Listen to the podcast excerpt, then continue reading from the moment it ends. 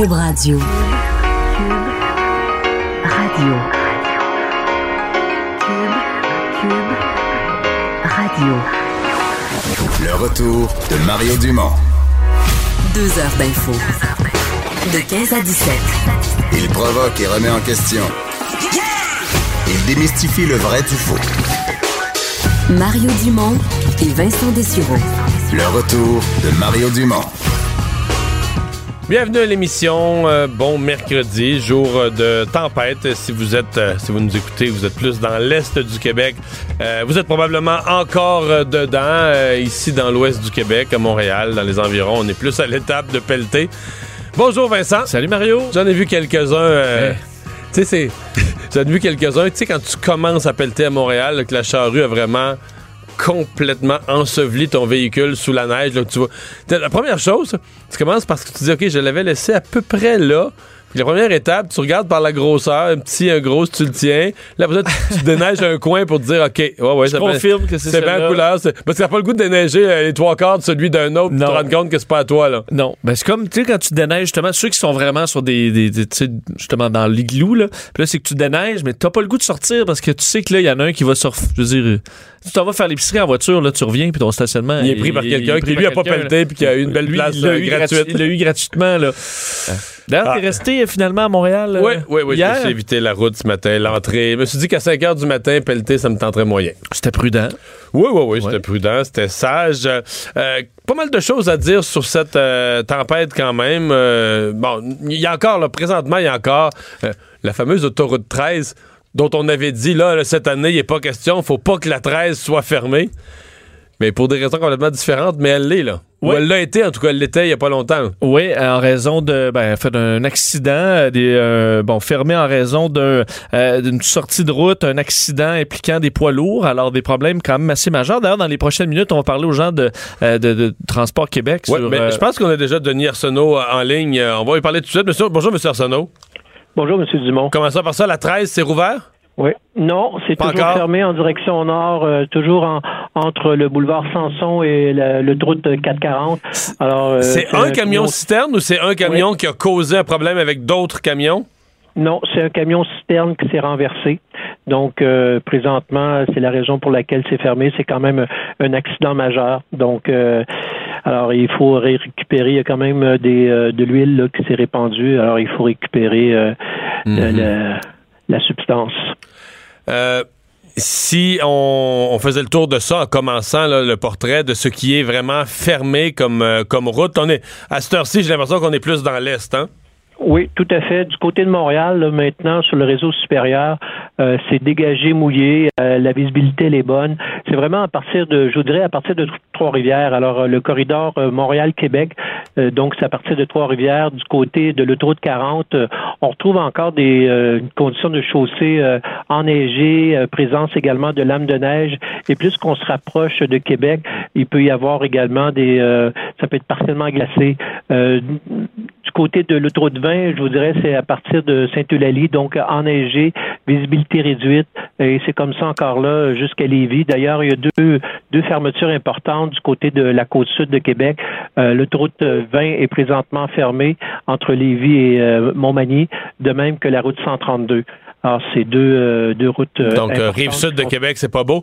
J'ai vu, je sais pas si c'est un événement auquel il y a un de vos collègues du ministère des Transports qui nous relatait un événement où un indi- la route est, est fermée, visibilité nulle entre Montmagny et Lévis, qu'un automobiliste aurait contourné les barrières pour en- en- embarquer quand même sur la 20. euh, dans visibilité nulle, voit pas où il va, frappe une déneigeuse. Euh, vous, vous avez été informé de ça? Non, malheureusement, j'ai pas Non. cette information-là, mais chose certaine, euh, c'est pas, c'est pas des choses à faire. Pas- hein. C'est pas l'idée du siècle, non? Non, non, Euh, non. Euh, écoutez, si vous permettez, Oui. euh, justement, de- du côté de Québec, il y a quand même euh, l'autoroute euh, euh, 4 440, le Montmorency, qui est fermé aussi. Hein.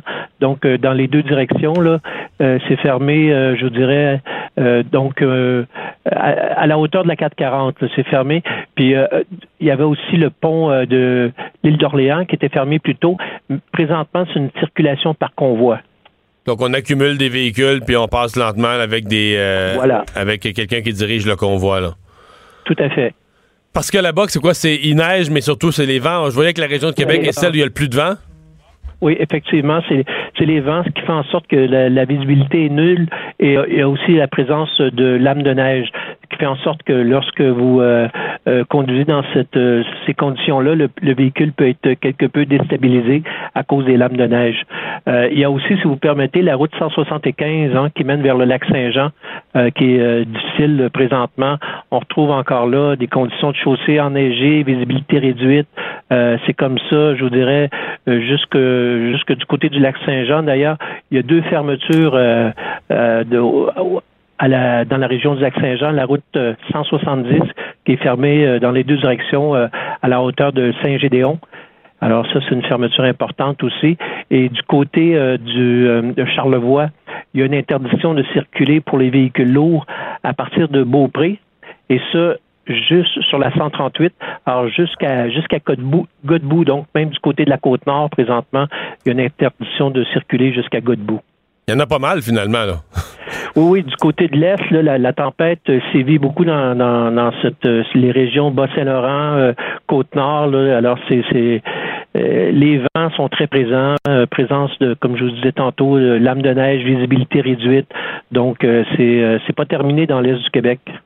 On a l'impression, dernière question, on a l'impression que les appels de votre ministère, des, même des élus politiques aux gens de, de rester chez eux, de pas faire de déplacements euh, qui sont pas absolument nécessaires.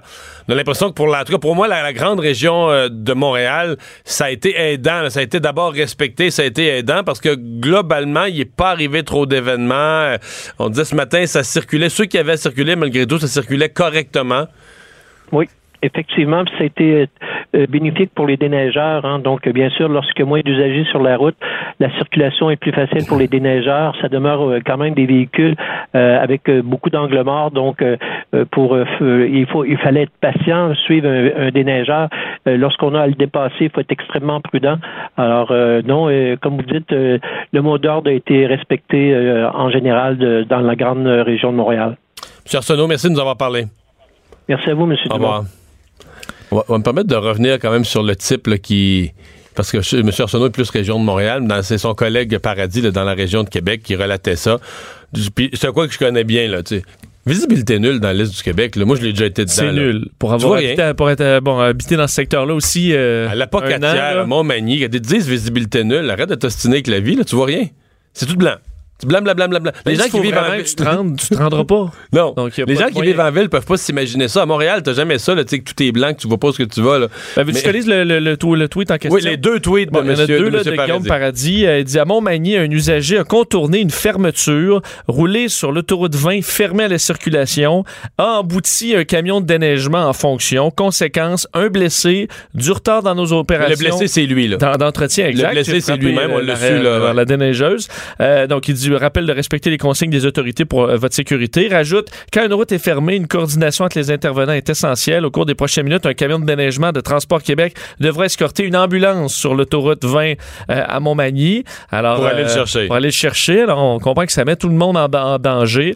D'ailleurs, c'était une autre histoire, un autre champion à la halte routière de Saint-Michel-de-Bellechaire sur l'autoroute 20, un camionneur impatient a défoncé une barrière pour poursuivre son chemin.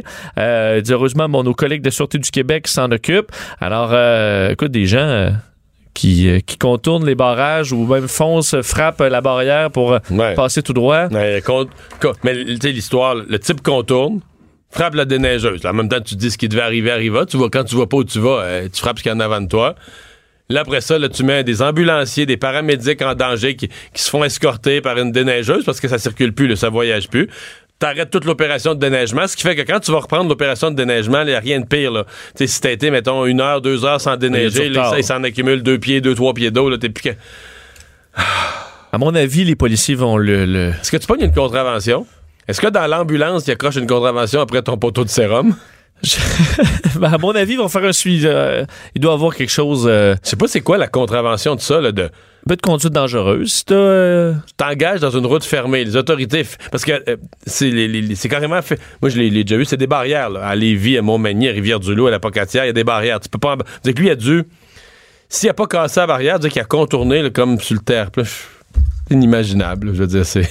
J'espère que ça le. Tu vas pas te trouver très brillant une fois que tu es embouti dans. Mais d'abord, t'es blessé, là, tu dois avoir mal. Si l'ambulance y va, c'est pas pour rien. Non, mais. S'entend. C'est pas de, c'est, c'est pas des champions. Euh, d'ailleurs, euh, on chez chez Dessercom, donc euh, qui bon qui dirige euh, des, ambulances, on dit lors d'une tempête, euh, nos équipes ont plus de difficultés à se déplacer vers les interventions. On demande aux gens de dégager leur entrée, euh, de s'organiser pour que les adresses soient bien visibles. Alors pour les services d'urgence un peu partout, ça peut être difficile de, de circuler. Peut-être rappeler, bon, euh, cette tempête a laissé beaucoup beaucoup de neige. Évidemment dans l'est, c'est pas terminé. Plus que, mais pour l'Ouest du Québec, c'est plus même Là. Ben, en fait, on est rendu euh, vraiment, on, on prévoyait 30 et 40 à Montréal, on est vraiment plus proche du 40, là, même autour de 39 euh, qu'on dit. Donc, c'est des, on parle d'une tempête Il neige majeure. encore présentement. là. Neige encore un peu.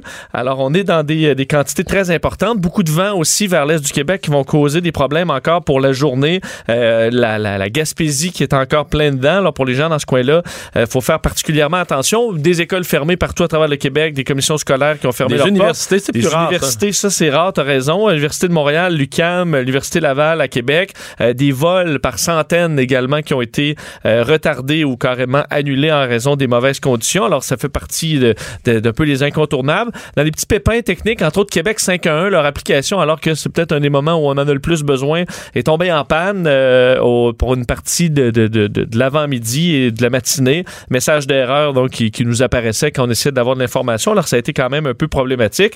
Et là, c'est l'opération déneigement qui va commencer, euh, bon, dans, un peu partout à travers le Québec. À Montréal, euh, c'est l'opération euh, quand même d'importance. 2200 véhicules qui seront à la tâche pour essayer de déneiger tout ça le plus rapidement possible. Mais déjà, on parle de 7 à 8 jours pour déneiger au complet Mais- la ville. Mais pas vu que les pistes cyclables soient déneigées la première journée. Le reste, ça peut attendre. là. On doit être déjà sur le cas. Oui, oui, oui. Oui, l'heure, oui. Pendant que je m'en venais, pendant que je marchais ici, là, il y avait une camionnette déneigée à piste cyclable. Le reste, là, c'est. Les les piétons, les autos, c'est secondaire. Ben, le pire, c'est que c'est bon parce que ça retarde les voitures polluantes au profit des, euh, des véhicules verts. Parfait, ça. Bon, tu vois. Euh, on explique qu'avec 40 cm à Montréal, c'est euh, quand même près du quart de ce qu'on doit recevoir dans tout l'hiver là, qui est tombé dans le courant de la nuit. Alors, c'est énorme. Euh, on se dirige peut-être vers un hiver encore record parce qu'on a, on dit 86% à peu près presque 90% de la neige moyenne dans un hiver qui est déjà tombé. Il reste encore au moins un gros mois. Oui, et le mois le plus neigeux, normalement, c'est mars. On comprend ça qu'on a des grosses tempêtes avec des quantités souvent euh, impressionnantes. Alors, euh, bon, faut voir. Et entre autres, parce qu'on parlait de l'autoroute 13 tantôt, on a vu et les vieux démons, on essaie d'éviter que ces, ces événements-là se reproduisent. François Bonnardel, le nouveau ministre des Transports, on le voit, il est très euh, euh, rapide, disons, sur les dossiers, très proactif. Euh, ben là, hier, il a fait son, tour euh, à- au Centre intégré de la gestion de circulation de Québec euh, pour participer, bon, pour surveiller euh, bon, co- comment on, on s'occupait des opérations. Chance pour un petit photo-op, petite séance photo qu'il a publiée sur son Twitter où on le voit en train de ben, surveiller, se faire expliquer un peu comment ça fonctionne. À mon avis, c'est clairement... peut-être quelque chose que tu sais pas. Oui, là. quoi? Les commentateurs politiques, puis on s'est parlé quelques-uns dans les collègues. là. On a eu, euh, je veux dire un, un heads up, tu sais, un avertissement préalable. là. Qui, qui s'en allait faire un Non. tour. D'être attentif. On nous suggérait d'être attentif à- au fait que le ministre il allait vraiment, là, au cours de la nuit, là, être, euh, Elle est être pas, à- être elle son pas être dans son lit être à son dormir. affaire. Yeah. Bon. Fait que tous ceux comme moi qui font des comme moi, j'étais à 7 h le matin, j'étais avec Benoît, on avait quand même eu. Mais c'est justifié en même temps parce que ceux qui ont fait ça aux communications de la CAQ ont fait leur job. parce que C'est sûr qu'on pourrait.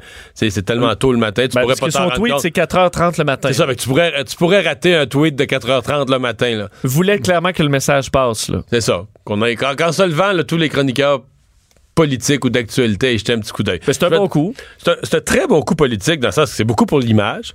En même temps, on faut pas être niaiseux. Je veux dire, on comprend que c'est un croc en jambe, c'est un pied de nez aux libéraux dans le sens de dire ah, à votre époque, Laurent Lessard, il s'était présenté à l'Assemblée nationale, euh, il savait même pas ce qui se passait, puis il suivait pas ses affaires. Ben, Ou surtout, tu sais, tu travailles à 8 h puis c'est le chaos euh, Ben ouais. entre le vent. Là.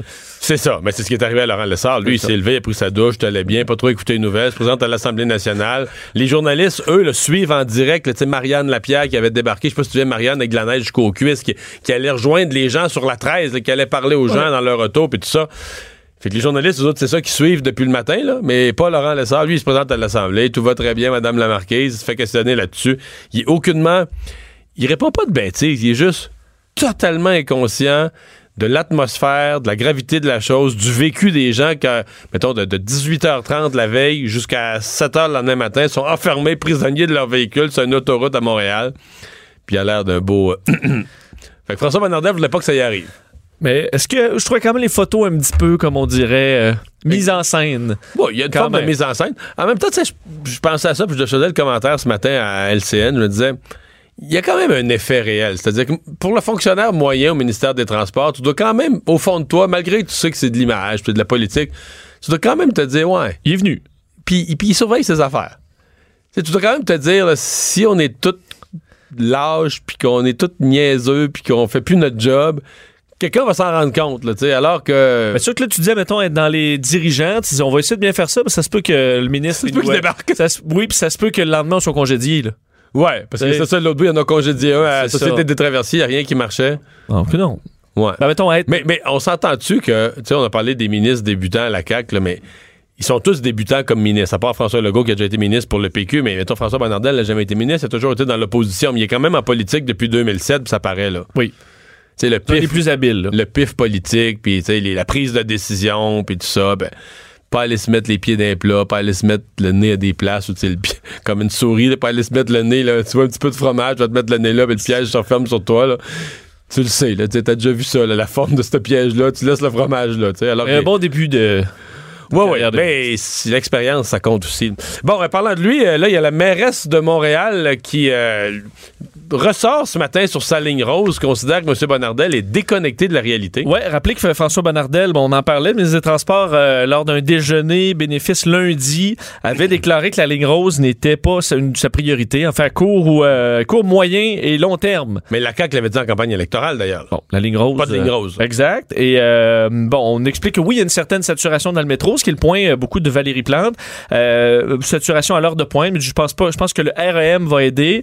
Euh, la ligne bleue aussi va aider. Le SRB. euh, alors euh, bon, ça fait longtemps qu'on en parle. Ça va nécessairement changer la dynamique dans ce coin, dans ce coin-là. Valérie Plante, ben, pas contente. Clairement, aujourd'hui, dans un point de presse, elle a dit que François Bonnardel était déconnecté de la réalité euh, face à cette surcharge du réseau euh, en écartant son projet de ligne rose. Elle invite d'ailleurs à aller faire un tour dans le métro pour constater l'achalandage à l'heure de pointe. Il a dit oui.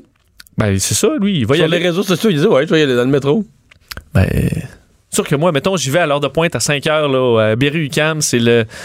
c'est l'épicentre, là, puis je veux dire, ça circule quand même. C'est sûr qu'au moindre incident, là, ça Ouais. va pas bien. Mais le problème, je pense, de la ligne, c'est la, la ligne orange, là, c'est que elle est pleine. Si tu- Surtout depuis qu'on l'a prolongée à Laval, là, les gens de Laval embarquent, les gens du nord de Montréal embarquent, et que là, plus elle s'en vient. Tu sais, si toi, tu veux embarquer, là, tu veux monter à bord dans les dernières stations, là, en s'en venant vers le centre, vers, vers ici, vers Berry-UQAM, qui est en face de, de ce qu'on anime, c'est ça.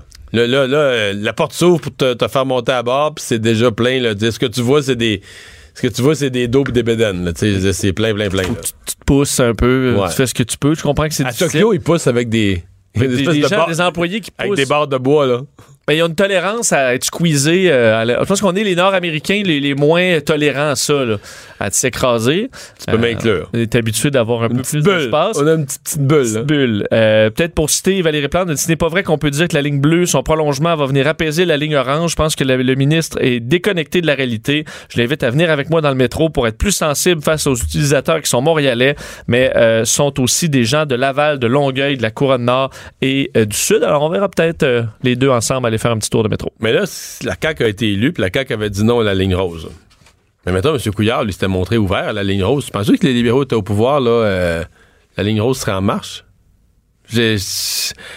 Quand, ben, quand j'entends les engagements électoraux de tous les partis, mais j'ai toujours des affaires que je me dis ça, ça a du bon sens. Ça, ils sont sincères, ils veulent vraiment vers ça.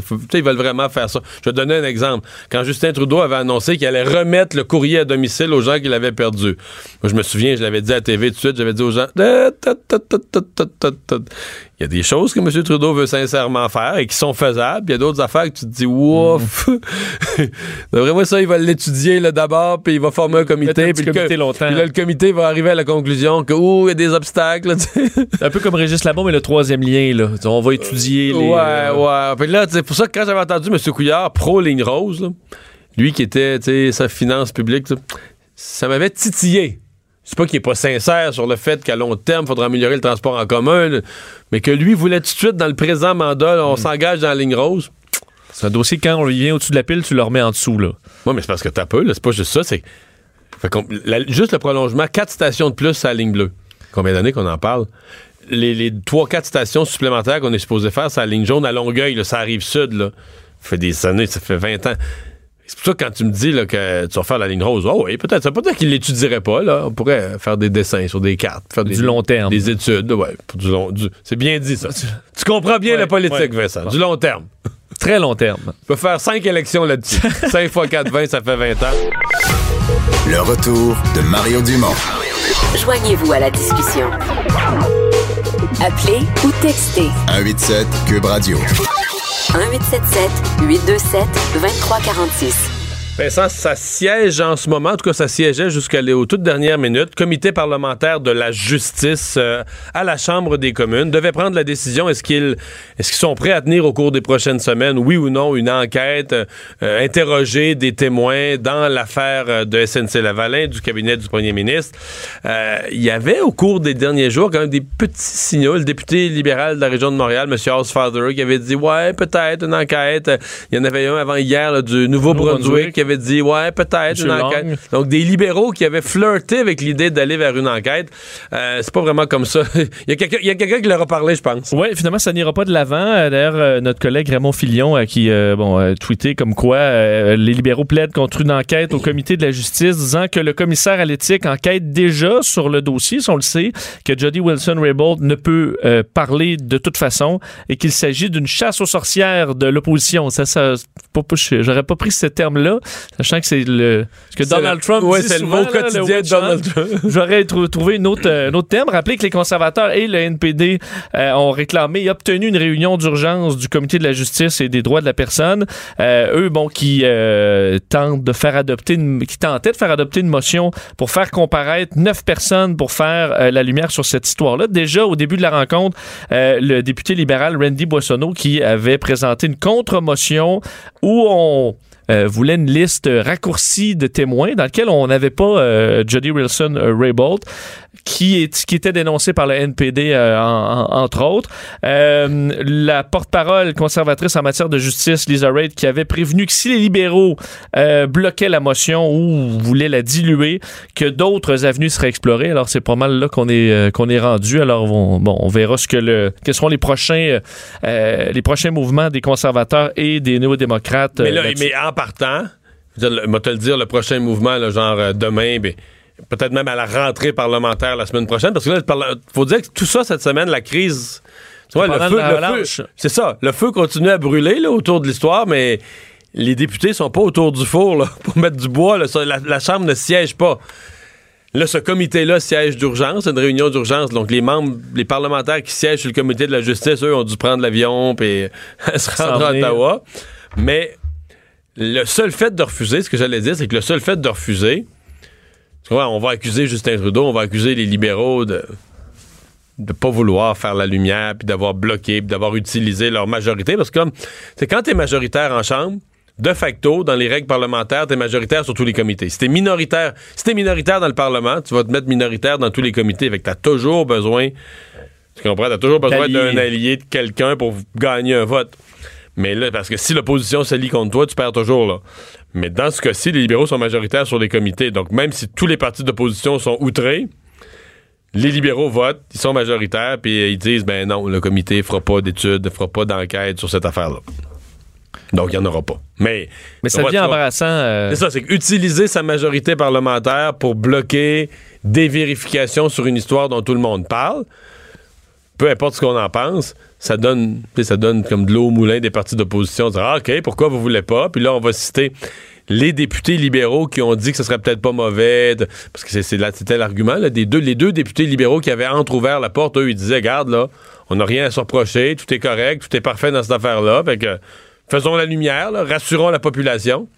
Là, tu penses que les autres, les partis de l'opposition vont pas citer ça pour dire Ah, ben là, les députés libéraux disaient que si tout était correct, on pouvait faire une commission sur la justice. Finalement, on n'en veut plus. Finalement, on n'en veut plus. Bon, euh, d'ailleurs, pour euh, en rajouter sur le dossier SNC-Lavalin, leur code de crédit a été révisé à la baisse euh, Ah, aujourd'hui. Point de vue business pour l'entreprise, c'est toute une situation. Il faut dire qu'ils ont déjà, c'est pas la première mauvaise nouvelle euh, des, dernières années. L'entreprise montréalaise qui donc fait face à une baisse de sa cote de crédit par Standard Poor's, passé, c'est plus technique, le BBB à BBB L'agence qui explique... Non, mais tu sais, quand ta cote de crédit baisse, cette nouvelle-là fait le tour de tous les marchés financiers, s'inquiète tout le monde, c'est pas bon pour le cours de l'action, ça augmente les taux d'intérêt que tu payes sur tous tes emprunts. Et euh, ce qu'on explique, c'est bon la baisse des prévisions financières euh, qui, euh, qui, sont prévues pour les deux prochaines années. Il faut dire qu'en bon, au mois de janvier dernier, SNC Lavalin qui avait révélé plusieurs mauvaises prévisions, mauvaises nouvelles. On avait perdu de l'argent dans des contrats miniers. on avait eu des décisions défavorables sur certains projets, entre autres en Australie. des relations qui se détériorent avec des, bon, des, alliés comme l'Arabie Saoudite. Alors c'est quelques tuiles qui s'accumulent sur la tête de SNC-Lavalin. Et le Québec qui est divisé carrément en deux là-dessus, parce que si tu lis ce matin notre collègue Jonathan Trudeau, qui, anime, le midi sur Cube. un intéressant point de vue à l'autre extrême. ah ouais, on tolérait euh, des malversations, euh, de la corruption comme ça. Ouais, lui qui dit, d'affaires, parce qu'il y a des gens qui sont rendus à dire, bon, on s'en fout, le SNC, ça a trempé dans trop d'affaires, que ça soit racheté, que ça...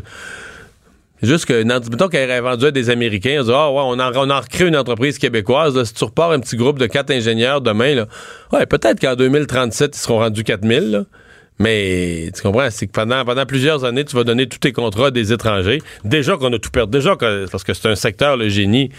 Moi, je suis entré en politique, c'est notre secteur. Quand Robert Bourassa faisait un discours, le secteur économique le plus fort qu'il pouvait décrire au Québec, c'est le génie conseil on se vantait qu'on allait. Les jeunes ne savent même pas ça. On se vantait qu'on allait, on allait enseigner aux Chinois, aux Chiliens, partout sur Terre, on allait enseigner comment construire des barrages. Les, firmes de génie québécois envoyaient des délégations. Évidemment, rentrait de l'argent pour ça. Je, ne nie pas les problèmes de qui ont joué dans des mauvais films, qui ont fait de la corruption, mais n'importe quel pays. si on disait à, si on disait à la République dominicaine, là, demain matin, le secteur touristique, ça va devenir ton plus faible. Il n'y aura plus rien de ça. Mais vraiment, il capoterait, là. Oui. Mais là, nous, on nous dit votre secteur le plus fort de l'économie, là, on met tout ça à terre. Il n'y a plus rien qui va vous appartenir, il n'y a plus rien qui. Tout va être à terre. Euh, il va encore avoir des travailleurs, il y a encore des ingénieurs au Québec, mais ils travaillent pour des firmes qui ont été rachetées par des étrangers. Je suis pas capable de me rallier à ça. Je, le sais, là, comment SNC Lavalin, que c'est dossier par-dessus dossier, mais je dirais que la conséquence. Puis, l'autre bout, puis là, il y a même un débat philosophique là-dessus. Faire un procès criminel à une entreprise. C'est de ça qu'on parle. Faire un procès criminel à une entreprise, à une personne morale. Si tu fais un procès criminel au vice-président, c'est un individu. S'il est reconnu coupable, il va aller en prison. Oui, il va payer une amende, mais il va être sanctionné, lui, l'individu. Tu fais un procès criminel à une entreprise, tu sais, on prendra pas le siège social de SNC-Lavalin, bon, on l'amènera pas dans la prison de Bordeaux. Non, non. Tu comprends? Non. C'est un building. La compagnie, c'est un concept. C'est une personne morale. Avec des... Fait que T'amènes personne en prison, tout ce que tu fais, c'est que tu la fragilises économiquement. Tu vas dire, ah ben là, parce que tu été condamné au criminel, tu peux plus faire affaire avec le gouvernement pendant 10 ans, c'est ta réputation, c'est tout ça qui en prend pour son rhume. Mais tu vas lui faire payer des amendes. Mais dans l'accord de réparation, ce que le ministre Fitzgibbon a dit hier, le ministre québécois a dit, ben là, nous, on souhaite que ce soit un accord de réparation qui, soit possible pour SNC-Lavalin les centaines de millions d'amendes, tu vas payer pareil. Donc, cette punition-là, tu vas l'avoir, la punition financière, tu vas l'avoir pareil. L'obligation de redresser, de, faire la preuve que tu as mis en place des mécanismes de gouvernance, que tu as mis dehors les les pommes pourries, tout ça, tu as ces obligations-là. Fait que j'essaie de voir, et où la valeur, en plus qu'un procès au criminel, ça coûte la totale, incluant au, trésor public. c'est long, des, des, heures, des, euh, mettons, SNC Lavalin, tu veux pogner au criminel, ça va être des années de procès, des années et des années. J'essaie d'avoir la valeur ajoutée, sinon que le symbole de dire nous autres au Canada, là, on passe pas l'éponge sur rien, c'est procès au criminel, c'est la totale. Ce qui peut être la position que Mme Wilson-Raybould a pris. Mais quand je les mets les deux dans la balance, la valeur ajoutée, tu dis, bon, mais la compagnie ira pas plus en prison. Là. Tu comprends? Tu vas faire un procès qui va durer 4 ans, 5 ans. Tu vas la condamner, tu réussis, tu la condamnes au criminel. Tu vas arriver au même point, tu vas faire payer des. C'est une compagnie, tu vas faire payer des amendes que tu y aurais fait payer pareil dans un accord de réparation. Mais enfin, réflexion à, haute voix là-dessus. Le retour de Mario Dumont. Pour nous rejoindre en studio. Studio à commercial cube.radio. Appelez ou textez. 187 cube radio. 1877 827 2346. De retour pour parler, Vincent, d'une histoire euh, qui, euh, bon, ne peut pas, pas attirer l'attention. de- euh, parce que euh, on commence, quand on commence à en lire les premières lignes, on dit, mais voyons, c'est quoi qui s'est passé? C'est une décision de la Cour suprême. là. Commençons par ça. Décision de la Cour suprême qui acquitte une notaire, une dame de la région de Drummondville, Kathleen Blanchard, euh, pour avoir refusé de passer l'ivresse-maître. Sa défense, Pourtant, on dit ça, c'est terrible, pour refuser de passer l'ivresse-mètre, c'est sans pardon, là. euh, il y a surtout qu'elle était, euh, bon, ce qu'on comprend, euh, fortement intoxiquée alors qu'elle a eu un accident en 2013. Un On- accident raconte même ce qu'elle avait- Saint-Germain. On En raconte fait, même ce qu'elle avait bu, là. Elle avait pris, elle, 13 bières et une bouteille de vin. OK? 13 bières, une bouteille de vin. Fait un accident. Les policiers veulent lui faire souffler dans l'ivresse-mètre. Euh, refuse. Et euh, sa défense était qu'elle était tellement saoule que son état d'ébriété équivalait à de, euh, euh, l'automatisme sans troubles mentaux. Donc, elle était inapte à faire un choix conscient. Alors, elle n'est pas responsable de son refus parce qu'elle était trop saoule. C'est ce qu'on. Donc, son refus de souffler dans l'ivresse-mètre est comme inconscient un Comme, peu. comme inconscient, comme les, les- les- euh, bon l'équivalent d'un trouble mentaux, mais c'est pas un trouble mentaux, ce qui était trop intoxiqué. Euh, on explique que bon, en fait, je vous dis le 2013 l'année, vous dites ça serait donc, elle a gagné en Cour suprême. En- Enfin, en 2000, euh, bon, deux ans plus tard, après l'accident, elle a été acquittée. En cour d'appel, finalement, on avait renversé cette décision-là. Donc, voilà elle avait été condamnée par la Cour d'appel. et là, en Cour suprême, elle est finalement euh, acquittée. Euh, ce qu'on explique, entre autres, c'est qu'il y a différents stades d'intoxication et qu'au dernier stade, ben, ça nous exonère en quelque sorte de, de responsabilité criminelle. Quand même une histoire particulière. Oui, on en parle avec son avocat, Maître Jean-Pierre Rancourt, qu'on connaît bien. Bonjour, Maître Rancourt. Bonjour à vous. C'est toute une histoire parce que, veut dire, euh, euh, quand on regarde ça froidement, on se dit, mais voyons, là, on a une personne qui était bien pactée sur la route, puis elle était acquittée. Oui, il faut faire la distinction entre la- l'accusation de conduite avec des facu- facultés affaiblies, ce dont elle n'était pas accusée, mais si elle avait été accusée de ça, cette défense-là n'aurait pas pu tenir. Parce que euh, on ne peut pas plaider qu'on on a pris de la boisson volontairement et on a conduit son véhicule, c'est pas une défense possible. Dans le cas qui nous préoccupe, c'était une accusation d'avoir refusé, ce qui est complètement différent de l'autre accusation. Et donc, le, Et là, donc le, la- pro- le le juge- procureur n'a pas, déposé les deux accusations. Il ne l'a accusé Ouais. que d'avoir refusé de. Ouais. Il avait oublié de porter l'accusation d'avoir conduit des facultés affaiblies. Alors ça, c'était une erreur à l'époque. Mais événement, euh, euh, on a fait le procès. Moi, j'ai fait le procès uniquement sur euh, le, le refus parce que la faculté affaiblie n'était pas là. Donc- Alors, donc, les euh, policiers lui demandent de refus, souffler- les- on a fait entendre des experts. là. Elle, elle- elle a témoigné euh, de la consommation qu'elle avait pris. L'expert a dit qu'elle était possiblement pas loin de 400 mg. C'était presque dans le coma. Alors, c'était une intoxication extrêmement grave. On était à point Et, 40, euh, on- c'est cinq fois la limite là, pour être précis. là. Ouais. Donc, on parle vraiment, euh, dans, dans bien des cas, on est, au, on est au, en coma éthylique à ce niveau-là. Absolument. Alors, euh, nous, on a plaidé que ça équivalait à, une défense d'automatisme. Elle ne savait pas, euh, elle ne pouvait pas euh, consentir ou ne pas consentir à... euh, et- il fallait absolument que le juge la croie, là. Parce que si le juge ne la croit pas, c'est terminé. S'il la croit sur sa consommation, euh, et là, à ce moment-là, l'expert euh, appuie son témoignage sur euh, le témoignage de, de l'accusé, mais à ce moment-là, le juge Van Stein, à l'époque, a décidé que oui, c'était une défense valable. La Cour d'appel du Québec, euh, euh, il y a eu deux juges qui ont dit non, euh, ce n'est pas une défense acceptable. Mais le troisième a dit oui, c'est une dé- défense acceptable. Donc, quand c'est deux contre un à la Cour d'appel, on a un appel automatique à la Cour suprême. Sans ça, il aurait fallu demander la permission, pas sûr qu'on l'aurait eu. Alors, on était en Cour suprême, c'est pas moi qui l'ai plaidé, c'est Maître Battista qui est un expert dans les affaires des affaires en appel.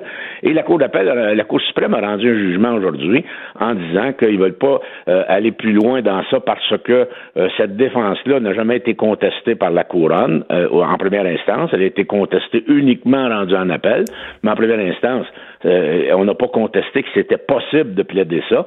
Et, et la Cour suprême dit ben c'est possible parce qu'il y a un article dans le code criminel qui est l'article 33 qui dit on ne peut pas on ne peut pas plaider euh, l'intoxication volontaire dans des cas par exemple où euh, il y a euh, des euh, des sévices possibles à autrui. Euh, Donc, l'article si, 33 si- ben, parle- on, on l'a dit dans des cas des dossiers de, de meurtre ou d'agression, ou ça, tu ne peux pas plaider l'auto-intoxication. Tu peux pas dire, là, je me suis saoulé moi-même. Ouais, C'est ça, exact. Et, là, la couronne plaidait à un moment donné ben, que euh, le, refus tombait dans l'article 33. Et évidemment, la Cour euh, suprême a dit non. Et euh, on dit ben le juge de première instance n'a pas fait d'erreur dans sa décision et on aurait établi l'acquittement aujourd'hui. Là, vous, comme vous et autres avocats, donc vous vous retrouviez dans la position où pour monter le dossier de l'accusé, étant donné que c'est la gravité de l'intoxication qui, mettait qui donnait la crédibilité au fait qu'elle savait pas ce qu'elle faisait, qu'elle était en automatisme. Donc, vous aviez intérêt à dire, à raconter au juge qu'elle avait bu plus que moi. Je veux dire, il fallait, fallait rien cacher. La bouteille de vin, 13 bières. En d'autres vous aviez une personne au volant, mais devant le tribunal, vous en mettiez à beurrer épais pour sur le fait qu'elle a bu pas à peu près. Avouez que c'est, c'est un peu particulier, non? Mais, mais, mais, pour que le juge la croie, je vais vous dire un petit peu comment ça s'est passé. C'est qu'elle a perdu la carte complètement. Elle était au poste de police, on l'a mis dans une cellule, elle se rappelle même pas de ça. C'est quand elle est arrivée chez elle euh, dans la journée, après, plusieurs heures, qu'elle a constaté la quantité qu'elle avait prise parce que les bouteilles vides étaient là et elle était capable de, comprendre que bon, elle avait acheté euh, une caisse de bière euh, ou deux et il y avait 13 bouteilles vides, il y avait une bouteille de vin vide, elle était toute seule chez elle. C'est là qu'elle a constaté exactement ce qu'elle avait bu et c'est ce qu'elle a dit au juge. Donc on est, elle n'a pas inventé, de ben j'ai bu, j'ai bu, j'ai bu là. Euh, c'était une preuve qui n'était pas simplement de mémoire de dire ben là je pense que j'ai bu tant de boissons que ça. Non, c'est le, lendemain en revenant chez elle du poste de police alors qu'elle commençait à, se replacer qu'elle a vu les bouteilles vides. Mhm. Eh bien, mais euh, la, spécial. Oui, oui, la décision de prendre son véhicule, est-ce que tu pourrais, parce qu'on dit le, refus d'obtempérer à souffler dans la ballonne, à souffler dans l'ivressomètre, euh, t'es trop sous, ça, a passé, même jusqu'à la Cour suprême. Est-ce qu'on pourrait plaider la même chose pour la décision de prendre son véhicule, dire, regarde, moi, j'étais j'étais tellement pacté, j'étais tellement perdu là, que, je veux dire, à un moment donné, j'ai pensé à rentrer chez nous, puis j'ai pris mes clés comme même. Le fameux automatisme que vous avez plaidé, ça a été un automatisme. J'ai pris mes clés, j'ai embarqué dans le char, j'ai pris la route. Ça, on n'aurait pas pu plaider ça au niveau d'une accusation de conduite avec les facultés affaiblies. Pourquoi le même argument vous? c'est pas le même argument parce que l'essence même de l'accusation de conduite avec les facultés affaiblies, c'est d'avoir les facultés affaiblies. Et, on ne peut pas, si on, consomme volontairement, plaider que j'ai pris mon auto, je m'en rappelle même pas là. Ça, on peut pas faire ça. Mais au niveau du refus, c'est une accusation complètement différente où il y a ce qu'on appelle la mens rea, l'intention coupable de refuser, euh, alors que prendre son véhicule alors qu'on est en boisson, on n'a pas besoin d'intention pour ça. ça. ça. va de soi. Vous avez pris votre véhicule, vous êtes intoxiqué, vous l'avez fait volontairement. À ce moment-là, vous êtes coupable de conduite avec des facultés affaiblies, vous n'avez pas de défense. J'ai une dernière question. Est-ce que la dame a remercié ses avocats? Ben, euh, écoutez, moi, ça fait depuis 2013 que je la connais. Euh, c'est Maître Batista, comme je vous disais, qui a plaidé la cause. Euh, elle m'a envoyé un petit email aujourd'hui pour me dire que, parce qu'elle avait écouté ça en direct, elle n'était pas à Ottawa, et elle, elle a dit, ben, merci encore. Maître encore, merci de nous avoir parlé. Plaisir, bonne journée à vous. Qu'est-ce que t'en penses, Vincent? Est-ce que c'est un dossier où il fallait remercier ses avocats? Quelle histoire? c'est sûr, c'est sûr que pour les avocats, euh, c'est un, coup de chapeau. Là. Tu réussis à prouver que ta cliente qui, est accusée, euh, reliée à euh, bon, un dossier d'alcool au volant, qui finalement était pour refus de, on s'entend de souffler, mais faut, faut dire aux gens... Mon avocat était capable, tellement prouvé que j'étais saoul que réussi à m'innocenter comme ça, à m'acquitter. C'est important de, dire aux gens, peut-être une règle de droit que les gens peuvent se poser la question, mais, pourquoi après coup, quand tu as dit qu'il avait tant bu, on ne l'a pas accusé de conduite avec les facultés affaiblies, c'est qu'il y a un autre principe de droit, là une fois que par rapport à un événement donné, une fois que les accusations sont tombées, tu peux pas revenir plus loin dans le procès puis dire ah ben d'abord on va t'accuser d'autre chose. Elle est accusée pour l'événement, elle est accusée d'une chose, d'avoir refusé de souffler dans l'ivresse-sommeil, ce qui est une accusation plus grave encore, on le dit là. Oui. C'est plus grave encore que conduite avec les facultés affaiblies parce que c'est comme si tu reconnais d'une certaine façon que que tu as conduit avec les facultés affaiblies, puis en plus tu as refusé de tempérer au policier, c'est comme si tu avais une double faute. Dans ce, dans ce cas-ci, elle a été euh, elle a obtenu l'absolution pour ça. Euh, c'est c'est particulier. On comprend que. J'espère que la dame a quand même eu sa leçon, puis une, comprend que c'est parce que c'est sauvé avec une procédurite, là, une erreur de, de, de, dans la procédure, puis qu'on va faire un rappel aux policiers ça, de bien noter tout ce qu'il faut. Là. Ça a dû coûter quand même quelques piastres. Ben, c'est ça, ça deux, fait quand deux avocats seniors jusqu'à la Cour suprême. Mais tu sais, tu dis, euh, tu sais, une balloune, ça, ça coûte combien, là? Ben, Ça, c'est un peu pour euh, le cynisme du public, là, par rapport à l'appareil judiciaire, que quelqu'un qui a bien de l'argent, là, une balloune, il s'en sort, euh, mais en il s'en sort pas à pas mal 10, mieux. il s'en sort pas à point 40, là. Il Non, s'en sort à, à point 09, Je point, point 10, il va peut-être plaider, faire venir des experts. C'est plus difficile qu'avant, même Oui. ça. À point 40, tu vas avoir de la misère à faire venir un expert qui va dire non, non, il était bien correct. Mais t'en sortir à point 40, j'avoue que pour quand t'es de l'avocat qui a réussi à. Ça doit être. euh, Ouais. ça doit faire jaser dans le milieu des avocats Mais- quand même. Je, on connaît pas la dame. Peut-être qu'elle mesure 6 pieds, qu'elle est- très carrée, très bien bâtie, peu importe. Mais une bouteille de vin, 13 bières, même pour un gars de ma taille, là, de, quasiment 200 livres, c'est- t'es sonné là, solide. Là, je veux dire, euh, euh, ben oui. Ben moi, après juste une bouteille de vin puis deux bières, là, là t'en rajoutes 11 autres. Là. 11 autres Une bières. caisse. Ouais, une bouteille de vin puis deux bières, mettons. Là. T'en rajoutes les, les, les 11 suivantes. Là. C'est, ça commence à être, euh, à être beaucoup. Alors, euh, cinq fois la limite, mais écoute, tu veux pas qu'il y ait des gens comme ça sur la route, là. En fait, C'est ça qui est quand euh, même, ouais, euh, quasiment inconscient. Ça a fait, un, Ouais. fait un accident, mais peut-être A pas dû faire bien ben long non plus, c'est ça. Et, euh, mais quand tu dis, puis comment tu t'en es sorti de ton dossier, j'ai dit que j'étais trop saoul. Ouais, mais c'est ça. Si les policiers avaient, avaient- si les procureurs, pardon, avaient déposé la double accusation, conduite avec les facultés affaiblies et refus de, souffler- de souffler dans le livret sommaire, là, était faite. Là, pouvait pas s'en, elle pouvait pas s'en sortir. Il y a une petite, petite erreur des procureurs. Là. Le retour de Mario Dumont, le seul ancien politicien qui ne vous sortira jamais de cassette. Mario Dumont et Vincent Dessureau. Jusqu'à 17. Cube Radio. Alors, changement à notre horaire habituel, euh, parce que Vincent, euh, le buzz va être un petit peu plus tard. Pourquoi? Parce qu'on a un invité qui est en Europe et qui, à cette heure-ci, là, il est six heures plus tard, euh, doit faire de dos et c'est un athlète qui a besoin de son repos. Salut Alex Harvey. Bonjour, ça va bien? Ça va très bien toi-même. Euh, on te parle en direct de Davos parce que là, tu, tu- tu prépares des, des compétitions importantes là, dans l'immédiat. Hein?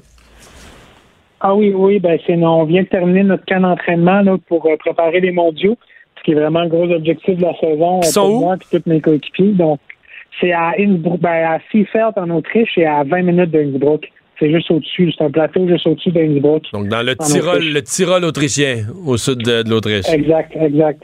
OK. Euh, on te parle, on te parle aujourd'hui, euh, oui, on va te parler de compétition sûrement, mais on te parle parce que tu lances euh, des, des nouvelles capsules, des nouveaux éléments basés sur la motivation. Dis-nous un peu, ça s'adresse à qui, puis qu'est-ce que qu'est-ce que tu mets là-dedans? Ah ben ça s'adresse à tout le monde, autant euh, des, des aspirants euh, fondeurs ou dans n'importe quel sport que des, des supporters, des, des fans, euh, des gens qui, qui me supportent depuis depuis plusieurs années. Fait que c'est, c'est pour euh, mieux me connaître un peu moi aussi, moi, mais mes compétiteurs aussi. Puis euh, d'autres personnes là, qui, qui ont qui ont eu beaucoup d'importance pour moi dans ma carrière.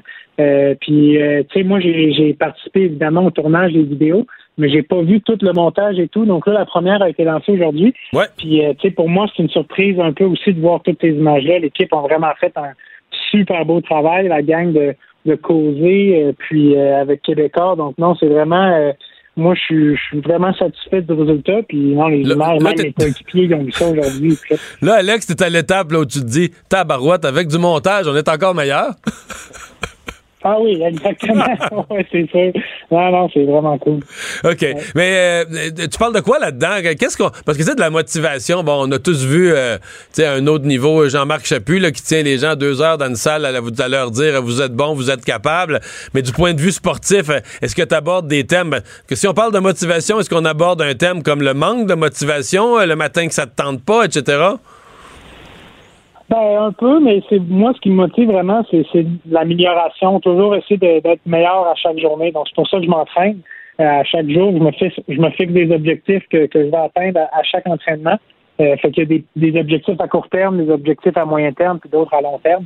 Euh, mais c'est vraiment moi ce qui me passionne dans mon sport, c'est vraiment voir à quel point je peux pousser mon corps, ma machine à moi, avec toute l'équipe qui m'entoure, tout le monde, tu sais, tous mes les préparateurs physiques, psychologues, nutritionnistes, entraîneurs, euh, les farteurs, euh, vraiment voir jusqu'à quelle vitesse je peux skier sur une, une piste de ski. Euh, fait que moi, c'est ça qui me motive. Euh, puis après, ben, c'est ça, c'est de faire découvrir un peu là, euh, tout, euh, tout le, le behind the scenes, si on veut. La capsule d'aujourd'hui, c'est pas, c'est pas une affaire unique. C'est la première d'une série. C'est quoi? Ça va sortir à une par semaine? Quelque chose comme ça? Euh, honnêtement, je ne sais pas sortir à quel intervalle. Je pense que c'est les, les finales de la Coupe du Monde, c'est à Québec cette année. Fait que je pense que l'idée, c'est de commencer aujourd'hui jusqu'au final de la Coupe du Monde qui sont. Donc, euh, à intervalles autour, là, réguliers, il va y avoir des nouvelles, euh, des nouvelles capsules. c'est ça, exact. Fait que c'est jusqu'à la mi-mars. Fait que mi-février à mi-mars, là, sur une période d'un mois, il va y avoir quatre capsules. là, Que, les gens, que les gens peuvent. euh, Euh, Quelqu'un qui nous écoute, qui va aller, qui va aller t'entendre, qui va aller te, te voir tout de suite, on trouve ça où? Euh, ben, c'est sur la page Facebook Alex Harvey, euh, la page euh, officielle Alex Harvey sur Facebook.